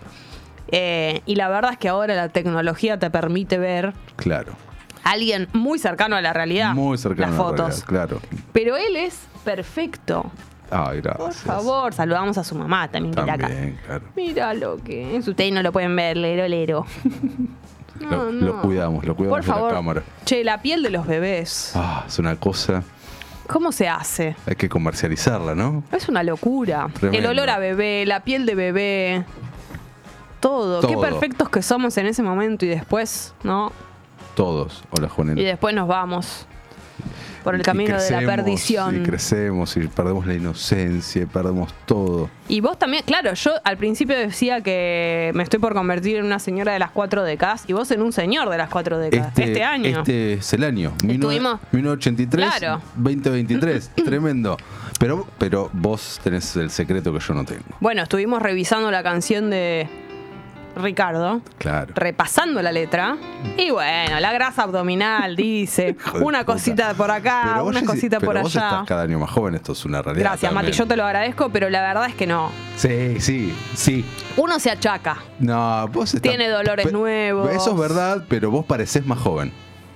Resuelve algo Sí, para ser más joven. resuelve, ¿Qué resuelve. resuelve? ¿Qué resuelve? Si yo no que, ¿qué- ¿a que dónde venga quiero ir? te lo diga. Quiero ir a un boliche, a la, a la a la puerta de un boliche. Ya no, no, No. me sirve de nada parecer más joven. No, no tenés ganas tampoco de ir a la puerta de un boliche. ¿Qué quiero? No tenés ganas de estar a las 2 de la mañana con un top y una mini proyecta cagándote frío en julio. La verdad es que no. No. Lo intento. O a veces digo, tendría que salir más. A veces lo hago, de No. hecho. Voy mucho a las solo hits. Pero, viste, estoy ahí. Es una, no- una noche cada tanto. Estás para un tecito. Sí, de hecho, muchas veces antes de salir me pasa que me debato la situación. Once y pico, por ejemplo, que es el horario terrible antes de Como salir. lo que hacemos en Multimedia. ¿Qué preferís? ¿Que te cancelen el plan? A esa hora es como que digo, bueno, estaría. Si me cancelan, no está mal. No está mal. De repente, después yo estoy en el lugar, ya estoy en, en- en la, en la situación. La canción va creciendo. ¿no? Va creciendo, sí. ¿Ves? Jamás le quito años. ¿Vos alguna vez te quitaste años? Jamás. Sería patético, hacer eso. Ya no se usa sacarse no, años. creo que no. Desde que Mirta dejó de sacarse años, yo creo que todos dejaron de ¿Ella sacarse. se dejó de sacar? Sí, ¿Y dejó de cuántos años dice que tiene? sacar. 95. Ah, ¿lo dice? Sí, claro, ya hace unos años que lo dice. Ah, bueno, perfecto. Bueno, Mati, es basta. usted la amalgama perfecta entre belleza y juventud. Juventud, sí, es impresionante. Habla- No, entre experiencia y juventud. Experiencia de perdón. juventud. Che, eh, es una es la- mi, mi biografía. Este año lo voy a poner. ¿Podés poner eso? ¿Soy amalgama perfecta? Soy la amalgama. per- Federico Bocheto dice: Yo también voy por los 40 y emoji de llorar. Basta Nah. de tirarnos contra nuestra edad, porque si no, No. tenemos que ayudarnos entre nosotros. Sí, sí. Los chanchos de agua. Sí, sí, sí. ¿Voy Sí. con estrenos, crees? Sí, fui al cine, todo, ¿eh? Pará, ¿qué fuiste a ver? Fui a ver las fiestas. No la vi, ¿sabes qué? ¿No la, me, la, me la comentás? Hay muchísimos buenos actores y buenas Sí. actrices. Uh, no Eh, no, no, sí. Em, ¿Sabes lo que, lo que más me gustó de la peli? Sí.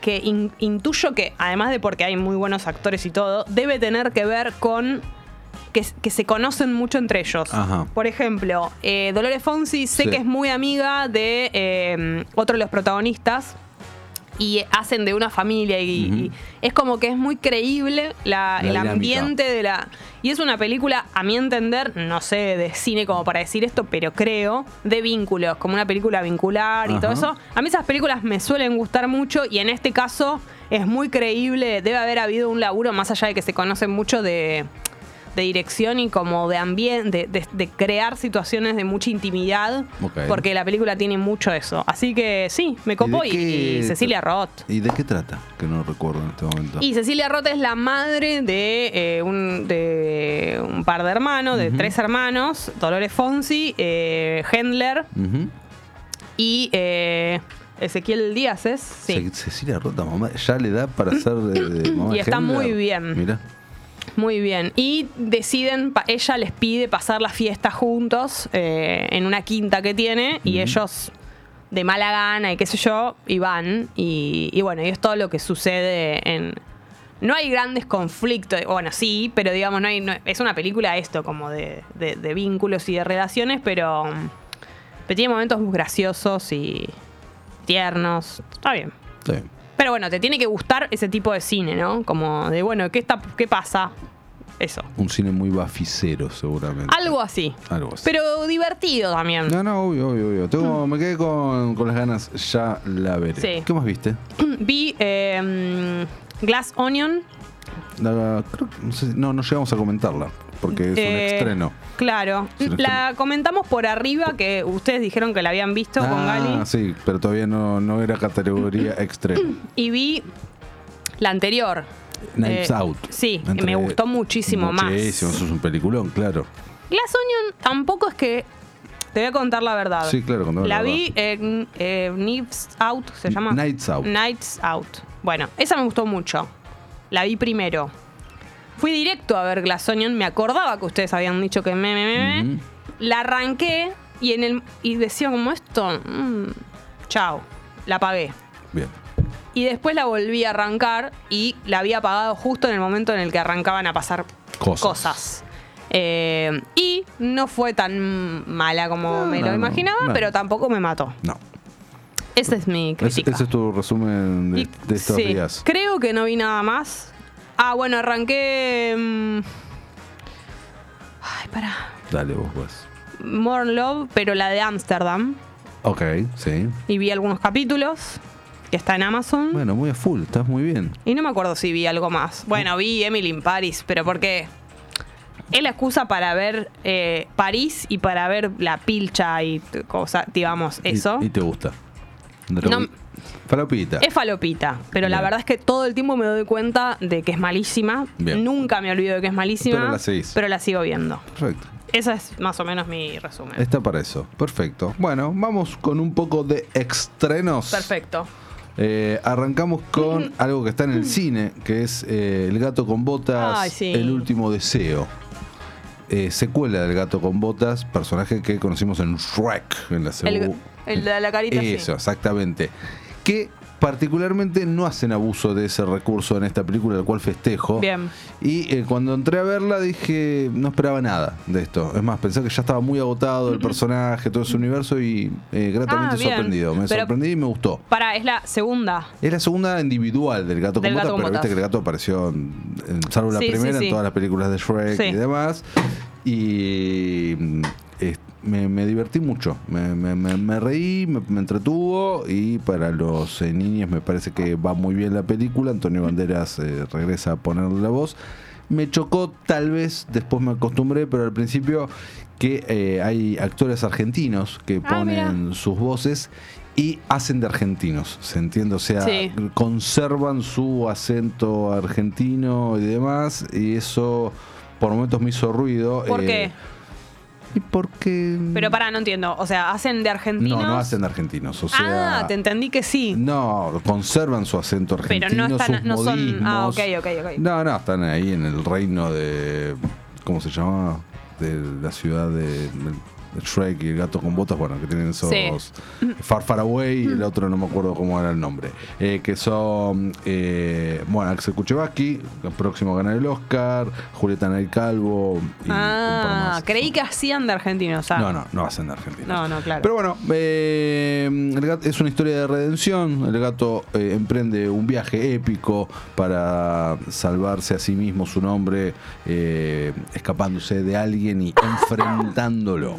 Salud, Jessy. Gracias. Vi mucho, mucho más que la vez anterior, carteles en la calle y publicidad del gato con botas, Sí, claro. más que nunca. Y porque era un buen momento, porque la cartelera está famélica de eh, opciones para los más chicos. Entonces, verdad, no hay cosas. Era, un gran momento para...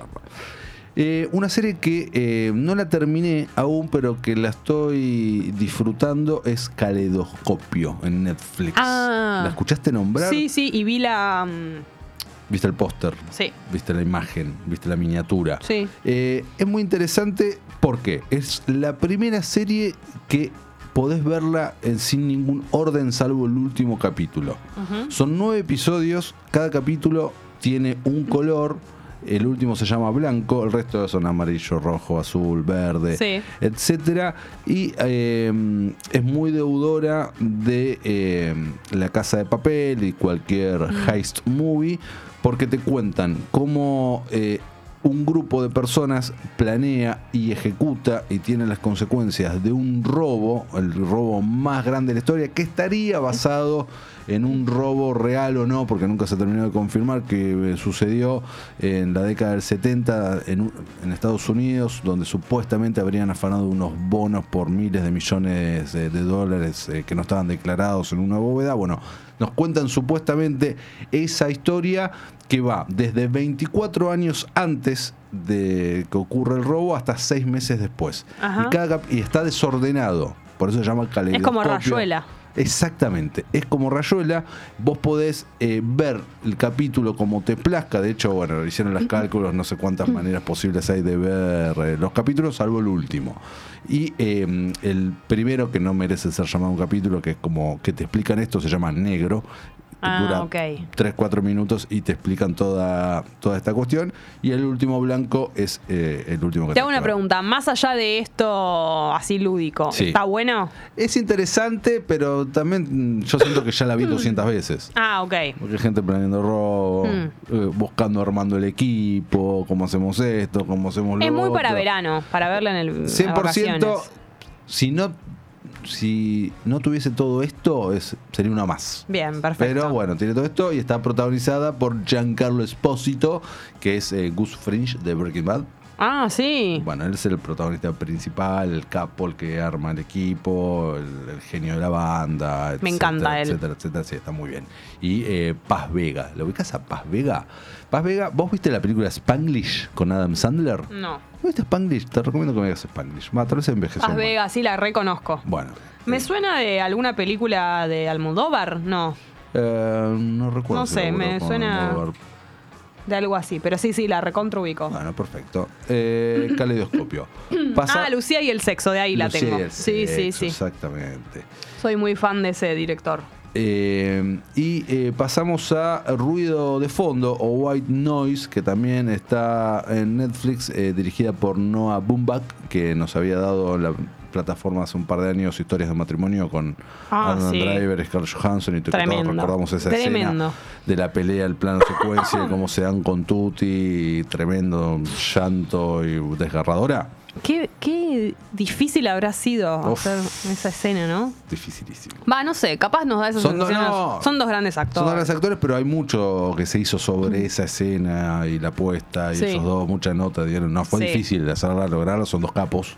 No Tremendo. cualquiera los puede hacer. eh, nada, bien, bien reconocidos estuvieron. Bueno, ahora nos trae eh, esta que es eh, su primera película que no es de él, o sea, no está escrita por él, está basada en una novela de 1985 del mismo nombre, eh, que la escribió Don Delio. Eh, ¿Qué se trata? Sobre una familia suburbana, Estados Unidos, 1985, se ubica la película donde el padre de la familia, interpretado también por Adam Driver, o sea, repite protagonista. ¿Qué hombre? ¿Te gusta como hombre? Me encanta. ¿En serio? ¿Posta? Pero vos sos muy fan de Girls. Fui muy fan de Girls, y, pero de todas maneras me pasó que el personaje de él me encantaba en su momento y después entendí que, que no tanto. O sea, de hecho la volví a ver Girls, no, la, no entera. Y dije como, ah, esto me re gustaba en su momento, después no. Eh, pero más allá de eso, me encanta él, no sé. me- sí, me gusta como actor y como No, como hombre. actor Es un capo absoluto, pero viste Como como, hombre, hombre, sí, es sí, me encanta, sí, Es sí, sí. Es Sí, rari. pero no sé. me- Cero hegemónico, sí, eh, es rari. me encanta. Perfecto. Eh, bueno, acá hace como eh, de un capo, de mm, estudioso, erudito, escritor, eh, que está medio en una crisis existencial y nos cuenta la historia o una historia de su seno familiar, de cómo transitan todos los temas típicos que vos, yo, cualquiera podemos identificarnos. Economía, compras, boludeces, charlas, debates, Sí. etcétera, de una manera muy particular que es la lupa de este director y cómo nos filma eso. O sea, ¿de qué se trata la película? Muchos van a decir, pero es de nada esto. Es, sí, De la vida. Es la vida, Sí. exactamente. Entonces, ¿podés entrar o no podés entrar en, en- en el código? Es que no es lo mismo la vida contada de una manera que de otra. No, no, y obvio, eso obvio. en el cine es así. Pero lo que voy es que no hay asesinatos, Claro, no hay sí, sí, sí. misterios, no hay. Es como debate. Debates existenciales a través de una familia en Estados Unidos en la década del 80, con todo lo que estaba pasando en el contexto de ellos, que era un contexto dentro de otros contextos de Estados Unidos tranquilo en ese sentido. Sí. No había guerra en ese momento, la economía no se les había ido al carajo, etcétera, etcétera. Entonces también se nutre mucho de eso eh, la obra.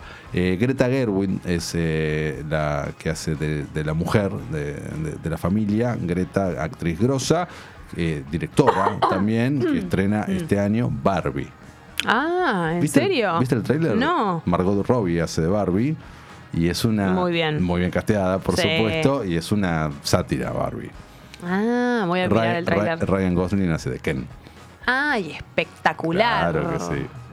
¿Cómo no se me había ocurrido nunca que Barbie fuese película con humanos? Porque es muy. Hace años que quieren hacerla. eh, muy difícil hasta que le encontraron la vuelta de tuerca acá. Claro, la única manera es bur- burlándote, porque Exacto. no, no. Claro, y, pensé en esto, y no puede- y no pueden usar este tema. ¿Por qué no? Hay un tema legal que eh, impide que usen este tema. Pero entonces cancelado. ¿Viste? Pero ¿Cómo vamos a hacer la película de Barbie y no se puede usar el tema de no se puede usar el tema de co. Qué picardía. Una picardía total. ¿Y para cuándo está la de Barbie? Eh, este año, Este año. mitad de año, creo, no recuerdo. ahora Ojalá esté buena, porque... Dicen que es un peliculón los que ya han Che, vi el, el tráiler en el cine del método Tangalanga. ¿Qué onda? Tengo ganas de verlo. No me acordaba que iba a estar eh, Soldán. No, yo tampoco. Me... Bueno, eh, eh, va a estar. ¿Qué sé yo? Sí, me, me da curiosidad. Y aparte, mm, todo lo que. en lo- más allá de que no es una película de él, cuando está Piroyansky me, Capo. me interesa. Y Julie Silverberg, sí, se ve como divertida. Y también me recebó, le- sale la tercera de Creed. Exactamente, la tercera Creed ya ahora en marzo. Sí, y eso también me A interesa. mí me interesa muchísimo, pero no va a estar Stallone y tengo sentimientos Ah, encontrados. Claro. Eh, Stallone eh, está en este momento atravesando no un juicio, pero conflictos legales eh, privados y públicos también con quien era su socio en un principio, con Irwin, no recuerdo el apellido en este momento, el productor original de Rocky, que es un señor muy, muy, muy mayor, está en Sí. sus noventa y picos, que eh, ostenta una parte de los derechos de, de Rocky. Ro- Rocky es creado por Stallone. Sí. Bueno, pero Stallone no es el único dueño de Rocky por un contrato que firmó en 1974. Pero esto se acaba de pudrir. Va, se pudrió el año pasado. después. Ah, después de Creed 2, porque Sí, si no, sí, claro. sí, se pudrió el año pasado. Se pudrió el año Oh, pasado pero justo cuando- ahora que el señor se está por ir. se, se pudrió el año pasado cuando Stallone empezó a desarrollar una serie precuela de Rocky que iba a contar eh, la eh, adolescencia de, de Rocky con nuevos actores. Sacándole obviamente. el jugo a todo lo que es Rocky, ¿no? Sacándole el De jugo. todos los wins. Y en paralelo, eh, sin que él lo sepa, empezaron a desarrollar una película sobre la familia Drago. Claro. Bueno, Sí. y Stallone no sabía eso, se entera por redes sociales Mm. y ahí se pudrió todo. Qué lástima, che. Veremos qué sucede, pero bueno, sí se estrena Creed 3, que va a estar dirigida por Michael B. Jordan, no únicamente protagonizada, su debut como, Ah. como director, su ópera prima. Bueno, pero ya confío en Creed como película Sí, más allá también, de Stallone. Yo así también, que, yo también. sí. Y el último estreno, Sí. justamente hablando de Stallone, me viene bárbaro el pie, es Tulsa King. Ah, ¿qué onda? Que es la serie, la primera serie que protagoniza en su vida eh, Sylvester Stallone, está en Paramount Plus. Sí. Eh, la estoy disfrutando muchísimo. Van tres capítulos, es uno por semana. eh, me gusta mucho. ¿De qué trata? Eh, Capo Mafia, Stallone está 25 años en la cárcel, sale, mm, va a, reunirse con los otros capos, ahí el crimen organizado de Nueva York, y le dicen, mira, ya acá no hay lugar para vos, pasaron 25 años, gracias por haberte callado la boca estos 25 años, te vamos a recompensar, te estamos recompensando con que seas el capo máximo de Tulsa. Tulsa es una ciudad en el medio de la nada en Ohio, en Estados Unidos, que tal vez recordarán los eh, amantes de Friends, que es donde manda a Chandler en un momento. Ah, sí. Es verdad. Claro. Es como, la, es como la ciudad de la nada. Sí. Entonces le dice, pero no hay nada en Tulsa, justamente, no hay nada en Tulsa, hace la tuya.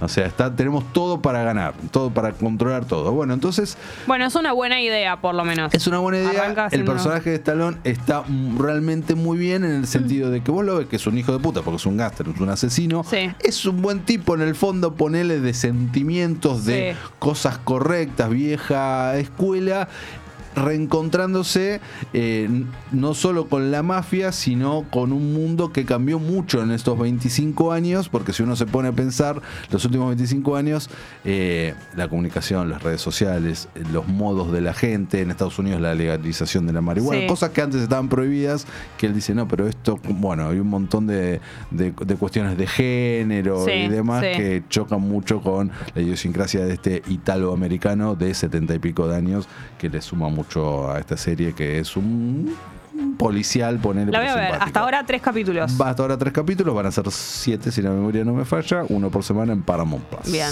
Mati, gracias. Gracias. Y sobre todo, gracias por haber traído a Milo. Vete, está Así lo conocemos. Está ¿Querés tener todavía. Un poquito. Sí. Che, em, ¿cómo sigue el día de Milo ahora? Pediatra.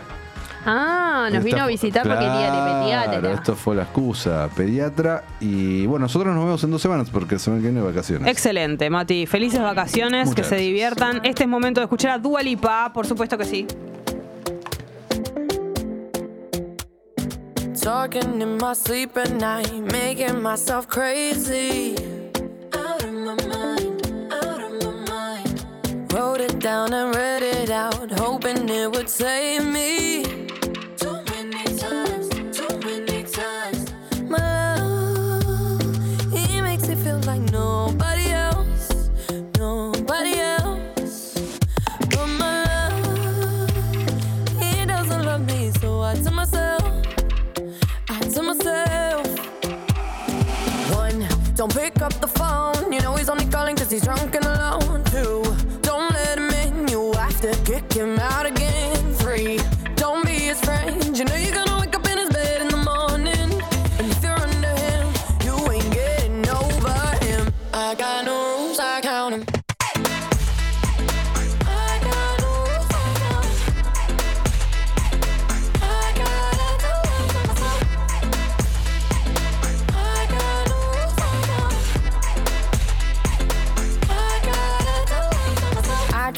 searching for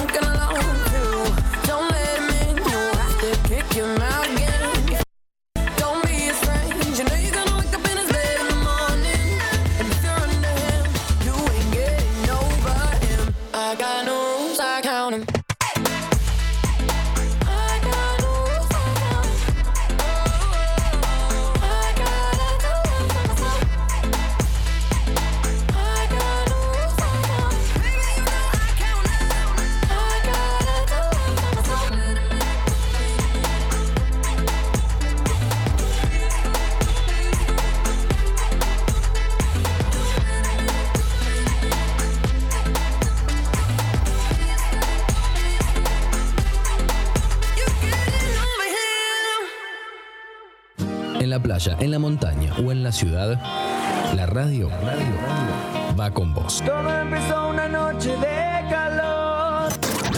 Te aviso, te anuncio. Aviso, te anuncio. Te anuncio. Más que un amor de verano.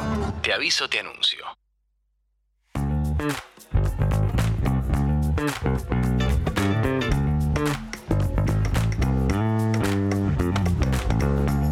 Bueno, estuvimos hablando eh, de. En realidad, al comienzo fue sin querer de juegos. Después lo unimos porque sabíamos que, en el día de hoy estaba esta nota. Y eh, aprovechamos y le preguntamos también a la gente cuáles eran sus juegos de mesa favoritos. Estuvimos hablando mucho de cosas que no sabíamos si eran juegos de mesa o no. Debatimos entre si los juegos de carta, la generala, el rompecabezas era juego de mesa. Y después eso trajo que todo el mundo recordara cuáles eran sus juegos de mesa favoritos y todo. Y todo esto tiene que ver con la visita de Agustín Mantilla, que es uno de los creadores de Maldón. Eh, Agustín, te saludo, buen día. Buen día, ¿cómo están? Bien, ¿y vos? Bien, bien. Gracias por venir, primero que nada. Gracias por invitarme. Eh, es una empresa creada por eh, vos y, tu- y dos de tus hermanos, ¿no? Exactamente, dos de mis hermanas. De tus hermanas. Ustedes son cinco. Nosotros somos cinco. Sí. Eh, mi hermano mayor, mis dos hermanas, mi otro hermano y yo. Y tres trabajamos en Maldón. Bien. Los otros dos son del mundo corpo, nada que ver. Nada que ver. Eh, muchas cosas para preguntarte. Lo primero, felicitaciones. O sea, yo tengo el erudito y el melómano. Muy bien, los primeros dos. Sí. seguís ahí desde cemento. Exactamente. Y eh, lo que me pasó con esos juegos, yo no soy una loca de los juegos de mesa, no es que en mi casa llegás y ahí, viste, repisa con... Sí. No, o sea, están esos dos y creo que tengo alguno otro más. Eh, y lo que me pasó es que, y me sigue pasando cuando, cuando juego, me parecen súper eh, modernos y desde la estética hasta la temática. Y, creo que eso es el gran logro que tienen eh, los juegos de ustedes, porque me parece que es lo primero que yo tendría para decir, entre otras cosas, es eso. Es como la modernización del juego de mesa. Bueno, primero todo, gracias, porque Sí. es un poco lo que, lo que nosotros buscábamos. Nosotros lo que, lo que buscamos en el, en el primer juego, como el- no había como un libro donde sacar todo, Sí. fue- nuestra regla era hagamos un juego que, que querramos jugar. Que Bien. después igual, paradójicamente, no podemos jugar porque hicimos todas las preguntas, ¿no? Pero, Claro. pero era eso. Entonces también era un poquito ayornar los juegos. Era. Hoy día, por ejemplo, eh, los juegos de preguntas. Sí. Si vos preguntas algo muy específico, ya no tiene mucha gracia. Porque vos hoy día ya tenés todo en el teléfono. Cualquier cosa que buscas Sí. ya está en el teléfono. Entonces, un poco tratar de encontrar información que vos tengas en la cabeza, pero que tengas que reordenar de alguna manera, ¿viste? Entonces, eh, eh, tratamos como de buscar eso, de, de- de buscar la nueva forma de, de- de preguntar. El primero que nace es el erudito. El primero que nace es el erudito, exactamente. Y, y eso cómo surge, cómo se les ocurre hacer ese juego que además, eh, no sé, tiene, a, a mí me parece de mis opciones, mis cartas favoritas, eh, aproximación me parece espectacular. Muy es como, nadie podría saber cuántas butacas tiene el Teatro Colón, pero nadie puede negarse a decir un número Claro, que sea... Eso es participar, fantástico. el- el- el- lo que tiene la- es que podés participar sin estar participando. Como Exactamente. no sé, 100 mil, ¿qué me importa? Claro. Por ahí ganaste. Exacto, eso es genial. Eh, pero bueno, fue eso. Fue, en ese momento estábamos yo, mi hermana Candelaria, eh, y había dos amigos más, Santiago y Peto, que después las vueltas de la vida los llevaron por otros caminos.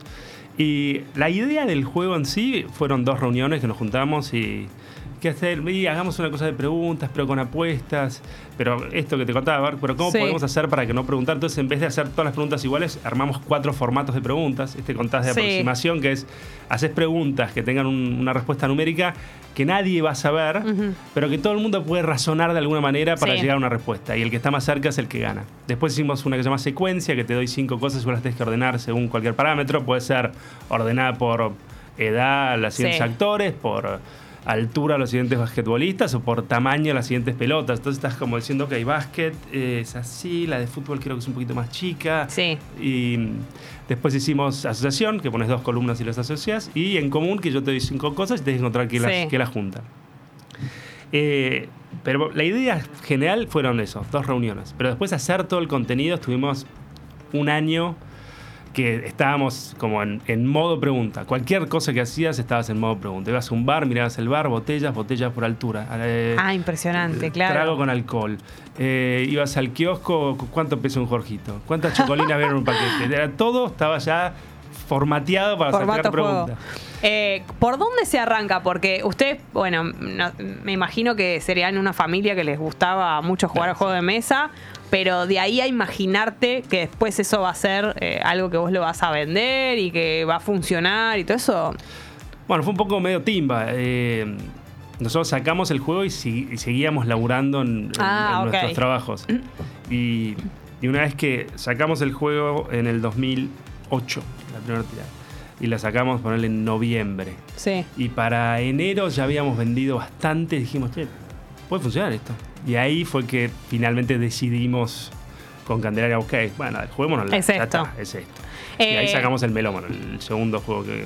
El erudito tiene los dibujos de Liniers. que ahorita tiene los dibujos de Eso también, ¿cómo? Porque creo que una Ahí de las características que tiene también, o por lo menos de las cosas que a mí me pasaba cuando, cuando lo tuve y todo, creo que incluso me lo deben haber regalado.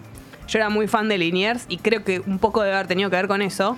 Eh, es un enganche que, que la estética, pues estamos acostumbrados, yo pensaba antes, en, no sé, en el juego de la vida, por ejemplo, que es muy antiguo, con- o el carrera de mente, es como una estética, es de la época y todo, eh, y estamos acostumbrados a verlo así, pero es antiguo. En cambio, el erudito y el melómano y los juegos de ustedes tienen también esa característica. Bueno, eso, toda nuestra línea, todos los juegos están ilustrados por algún ilustrador diferente, todos eh, Espectacular. latinos. Tenemos a tenemos figuritas difíciles además. Tenemos a Liniers, tenemos a Mont, tenemos a Tute, Tremendo. a Isol, a Max Aguirre, a Decur.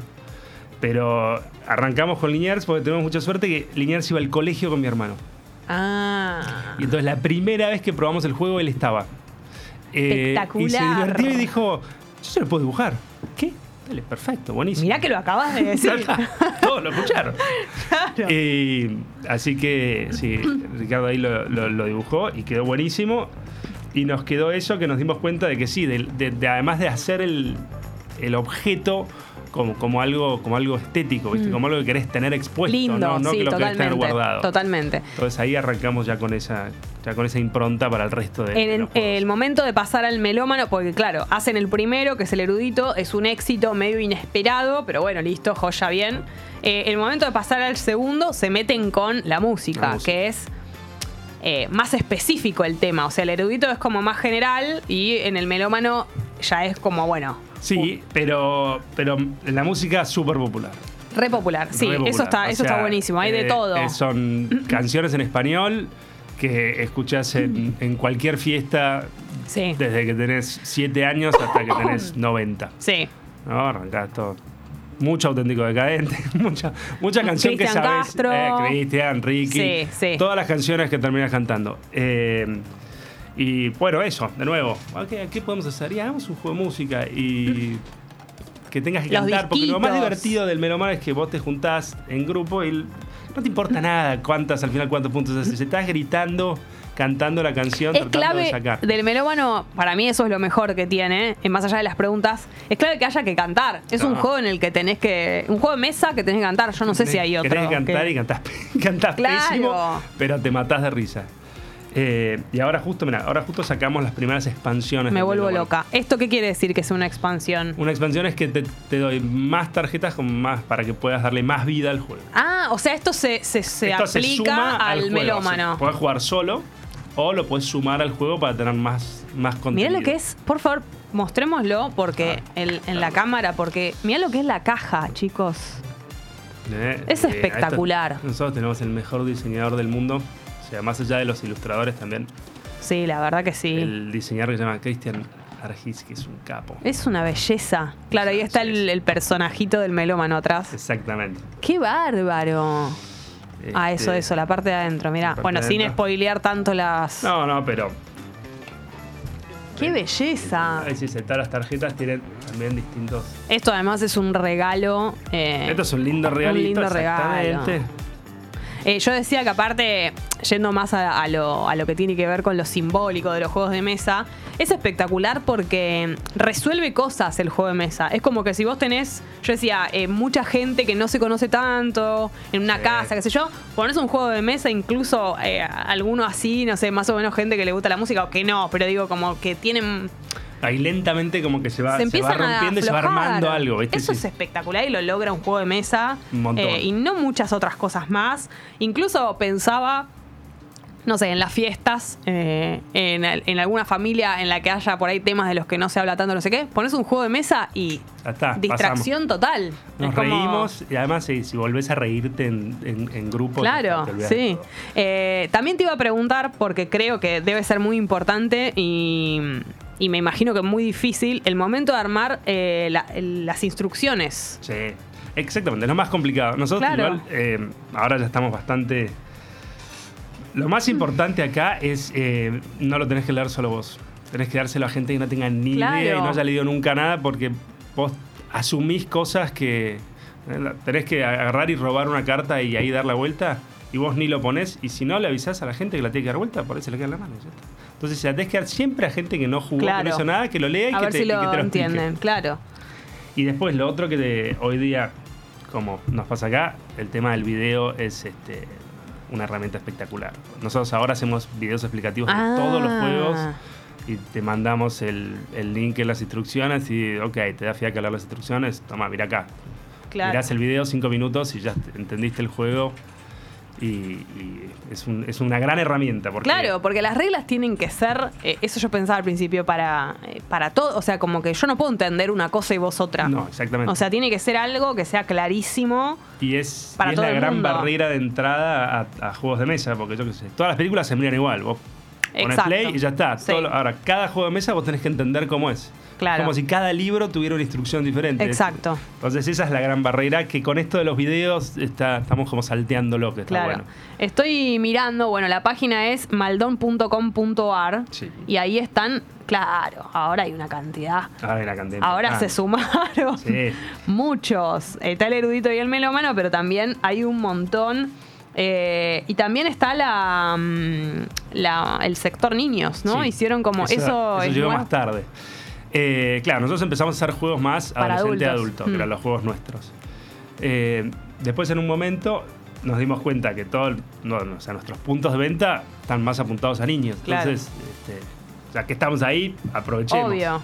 Y después también, este, muchos de nosotros empezamos a ser padres, que también empezás a, a- a- a relacionarte, a ver cómo juegan ¿Qué los hacen? chicos. Entonces empezás a entenderlo más, porque al principio por ahí, viste, medio que los novias al juego de niños. "Ah, Es un Ah, deporte, sí. esta pavada, ¿para qué?". Claro. Entonces ahora estamos este, haciendo mucho juego para mucho juego para niños de, de- de varias edades. También como el primer juego de mesa, como el- la introducción. Ah, es-. Yo ahora tengo una hija de 5 y una de 2 y entonces estamos haciendo mucho de esos juegos de meterlos a los chicos desde, desde muy chicos en, en juego de mesa.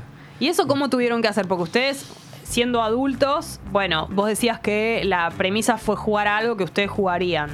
Pero hacer un juego para niños es como, qué sé yo, no me acuerdo lo mucho com- qué sentía yo cuando jugaba. No, bueno, pero eso. y cambiaron además las cosas. eh, digamos. empezás un poco. Eh, estábamos más grandes. Claro, por empezás, eso. empezás- empezás de nuevo a ver niños ¿Qué les en- en, tu gusta? vida y empezás Sí. también a compartir esos momentos y empezás a desarrollar también en base a eso. Nosotros, nuestros primeros dos juegos fueron para chicos son El Pasajero, Sí. que es un juego para el auto, que es un juego en realidad de cuando eh, nosotros viajábamos en auto, ¿no? Todo el mundo hacía esto, o Sí. jugabas al juego de las chapas, antes cuando las chapas eran de cada provincia, Sí, buscar todo, sí. o eh, jugaba al abecedario buscando todas las letras en... Sí. Hicimos eso y lo pasamos a un mazo de cartas. Entonces tenés un mazo de cartas que tiene para la ciudad y tiene 40 dibujos que tenés que buscar por la ciudad. Desde que juegue flores, un policía, una ambulancia. O uno de la ruta que tiene cosas que vos podés encontrar en una ruta. un camión con acoplado, una vaca, un molino, una tranquera. Entonces, medio ahí ya empezamos, pasamos como nuestras experiencias de chicos que recordábamos a juegos de mesa. Y ahora ya estamos con las experiencias con sobrinos y hijos Sí. a, a juegos de mesa. No sé, ahora el- hace poco tenemos dos juegos. Mi mujer me ayuda mucho con esto. Me ayuda mucho y las ideas propias de ella también. Sí. Que son este uno que se llama El Tiburón, que es el primer juego de mesa, que es un juego cooperativo donde ganamos todos contra el juego o nos gana el juego. Que también está muy bueno para Ah. chicos. ¿entendés? Porque esquivás la frustración de, De que hay de vos me que- ganaste a mí, sí. yo perdí, Sí, como la rivalidad con otra. Exacto. Entonces, Sí. esta, esta- entonces es como es muy fácil, ¿no? Vos tirás los dados y te sale el pescadito y el color, se salva y si sale el pescadito y el tiburón, se lo come el tiburón y Sí. tenemos que tratar de liberar todos los que podemos antes que el tiburón se, se le llene la panza, por así decirlo. Eh, y jugábamos y lo jugábamos con, con Candelaria y Candelaria decía, esto no es un juego. Esto, esto- o sea, es tirar el dado y mover y si no sale, no sale. Claro, esto no claro. es un juego. O sea, basta. Y ahora dice, no puede ser, no puede ser que este juego se venda. Impresionante, impresionante. Claro, a veces no tienen. Sí. Es como no, pero, es, que, pero para un chico le encanta. Sí, obvio. es- va logrando lo que está, lo que está planeando hacer. Pensaba que uno, por lo menos, de mis enemigos cuando he jugado a juegos de mesa, eh, no me acuerdo si los de ustedes tienen, es el relojito de. El Nosotros- tiempo, en realidad. le- el tiempo en general. Le poníamos y, y le dejamos de poner porque era muy difícil que todos fueran iguales y hoy día todo el mundo tiene teléfono con temporizador y ya automáticamente. Aparte, yo creo que nadie le da bola. Más allá de que le das bola a, todo el- a todas las instrucciones, del- pero el tiempo. Del perfil de tus, de tus jugadores en la mesa. Hay gente, ¿viste? lo- los que son muy legalistas y. No, dice dos minutos, dice dos minutos. Y después el que, nada, estamos cantando, gritando y tratando de, de- de- Claro. de reírnos. Ya bastante tiene dificultad el juego para. Eso también debe ser un tema, ¿no? El grado de dificultad de, de cada juego, porque lo mismo que las instrucciones, lo que es muy difícil para mí, tal vez no es tan difícil para el otro, depende del tema. Claro, como... vos tenés un tema que para mí es imposible y vos sos re fanática y te parece Claro. una pavada. Bueno, ahí es un tema también de años ya de, de- de crear contenido, de hacer contenido y más o menos le encontramos un, un promedio y un ritmo a, a- a lo que a la mayoría de la gente le parece Sí. divertido. Esto de que te digo en realidad también de, de no hacer ta- nada tan específico, como que ma- ma- te mantenés en, Mm. en el medio. Claro. Pero sí, ese, ese ritmo, ese promedio es Me imagino que también debe pasar, así como decías que todo se convierte en. vas a, a- a hacer las compras y ves todo, qué sé yo. Debe pasar que mucha gente les, les da ideas o, o supuestas ideas que por ahí pueden estar buenas, como se empieza a convertir, ¿no? En algo de, uh, ¿sabes lo que tendría que ser un juego? O no, yo en casa jugamos a no sé qué. Eh, ¿Les pasa mucho eso? Como. Nos pasa mucho. Nos, nos- nos empezó a pasar tanto que hace dos años abrimos, a- abrimos una convocatoria anual de mm, mandarnos tu idea de juego de mesa. Te, te- te hacemos laburar un poco. O sea, tenés Sí. que escribir un reglamento, tenés Sí. que hacerme un video donde me lo explicás. Y así sacamos un, un juego hace dos años, el primer juego que hicimos de, de autores argentinos. que- ¡Qué bueno! Nosotros, el Derby, que es un juego de, de carreras con apuestas que vas este, Ujú. apostás y vas engañando a los otros a ver a quién Sí. apostaste, que está muy bueno. El año pasado estamos todavía en, en desarrollo con el, con el que quedó. Pero eso, o sea, a- abrimos una computadora, este año probablemente la abramos un poquito más adelante. Muy bueno. Eh, pero eso sí, Eh, de los juegos tradicionales, digamos, de los de cuando éramos chicos y todo eso, ¿cuál es el que vos decís es el definitivo? Tiene las características que son, por lo menos para mí, lo convierten en un juegazo. Eh, nosotros en casa jugábamos mucho eh, al TEC, jugábamos mucho a Carrera de Mente, Trivial. Sí. Nosotros jugábamos mucho juego de preguntas. Carrera de Mente. Carrera de turista, Mente. Había como, había como varias cosas, jugábamos un montón. El, el librito de Cambalache. Cambalache, Qué lindo. Yo me, a mí me gustaba el de Cambalache y el rosa de espectáculos. ¿Cómo salía Tita Merelo? Tremendo ¿Cómo Tita salía Merelo. Ante la duda, Tita Merelo. Tita Merelo. Y mucha cuestión de mm, programa de tele. Sí. Te hacían muchas preguntas de Canal Alco- 9, Alcoyana, Romay. Alcoyana. Todo eso, todo eso. Eh, pero después sacaron también la versión aniversario donde se ayornó un poquito el contenido también. ah, ese no lo, no lo, no lo tuve. Eso es lo otro que también vamos haciendo nosotros. Mientras va, mientras va pasando el tiempo desde que sacamos el juego, vamos actualizando por lo menos lo que se puede actualizar. Claro. Hay preguntas que siempre van a ser las mismas. No sé, igual la altura del obelisco está. Sí. Eh, ¿Hay alguno de los juegos tradicionales? No sé, pensaba, eh, nosotros no- debatíamos si el Tutti Frutti por ahí era un juego de mesa. Para, ¿Vos califica co- es un juego de mesa?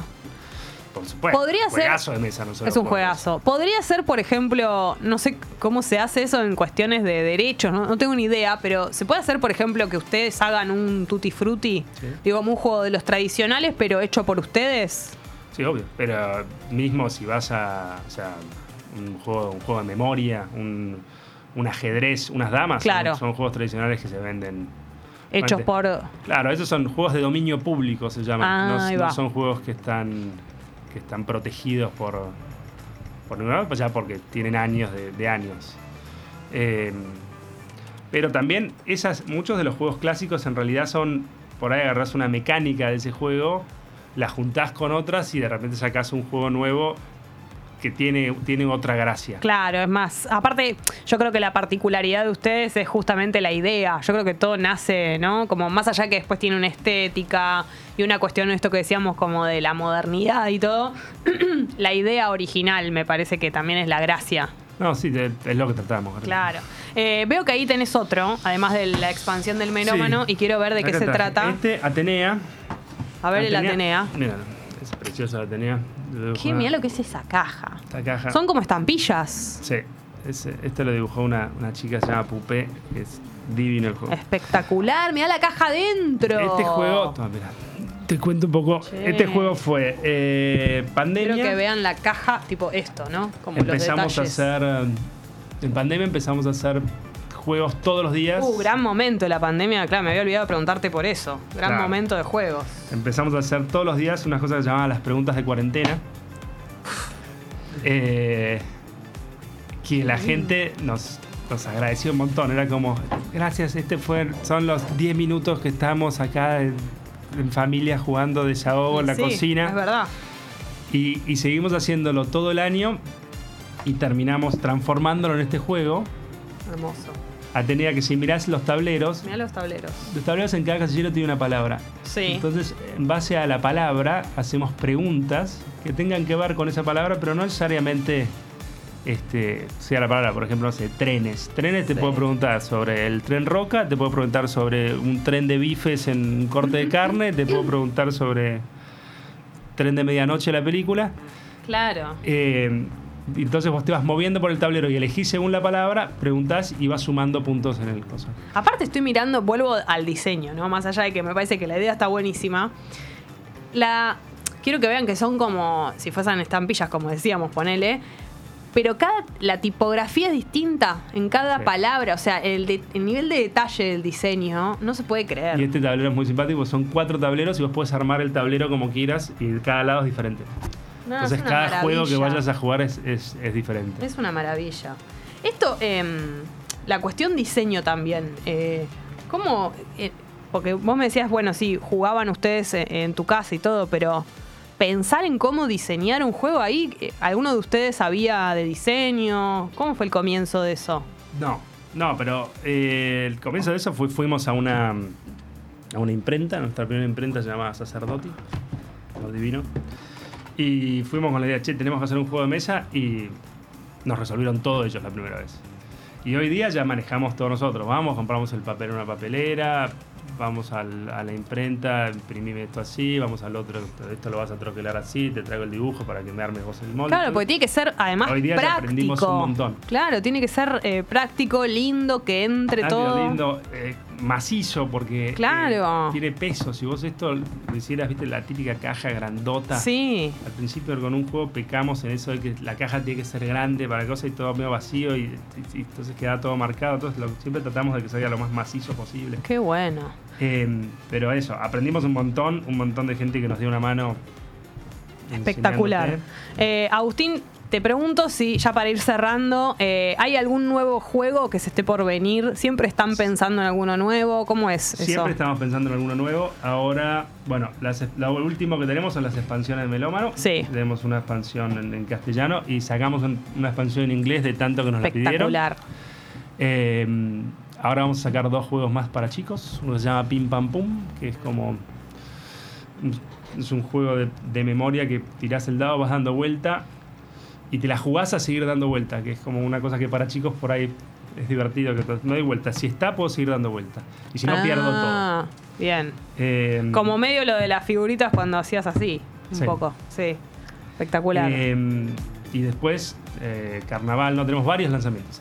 Qué bueno, qué bueno. Bueno, entonces, eh, ¿cómo, ¿cómo se compran los juegos? ¿En la página? Los juegos se compran en la página nuestra, Sí. m- maldontienda.maldon.com.ar o maldon.com.ar o si no en tu juguetería mía en el barrio. Espectacular. Andá, mirá, están ahí, los puedes tocar.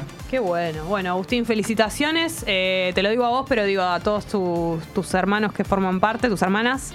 Y nada, por más juegos como estos, están buenísimos y felicitaciones porque es un éxito y muy divertido y muy lindo. Muchísimas gracias. Eh, pasó Agustín eh, Mantilla entonces de Maldón y le pregunté todo lo que quería preguntarle. Exprimí a Agustín en el día de hoy. Es que la verdad que cuando tengo los juegos ahí siempre pienso, tenía todas estas preguntas, no sabía, eh, digamos, en su momento, imagínate cuando tuve esos juegos que en algún momento iba a hablar con la persona que los creó. Así que llegó el día. Bueno, muchos gracias, por, gracias por haberlos tenido. Claro, muchos, me- muchos mensajes de gente que también tiene juegos de ustedes. eh, Vamos, gente. Así que lo festejan. Gracias, Juanelo, por tu budín, por todo en el día de hoy, por tu magia. Gracias, Pupi. Nos encontramos mañana, entonces, miércoles a las 8 de la mañana. Gracias por estar ahí del otro lado. Adiós.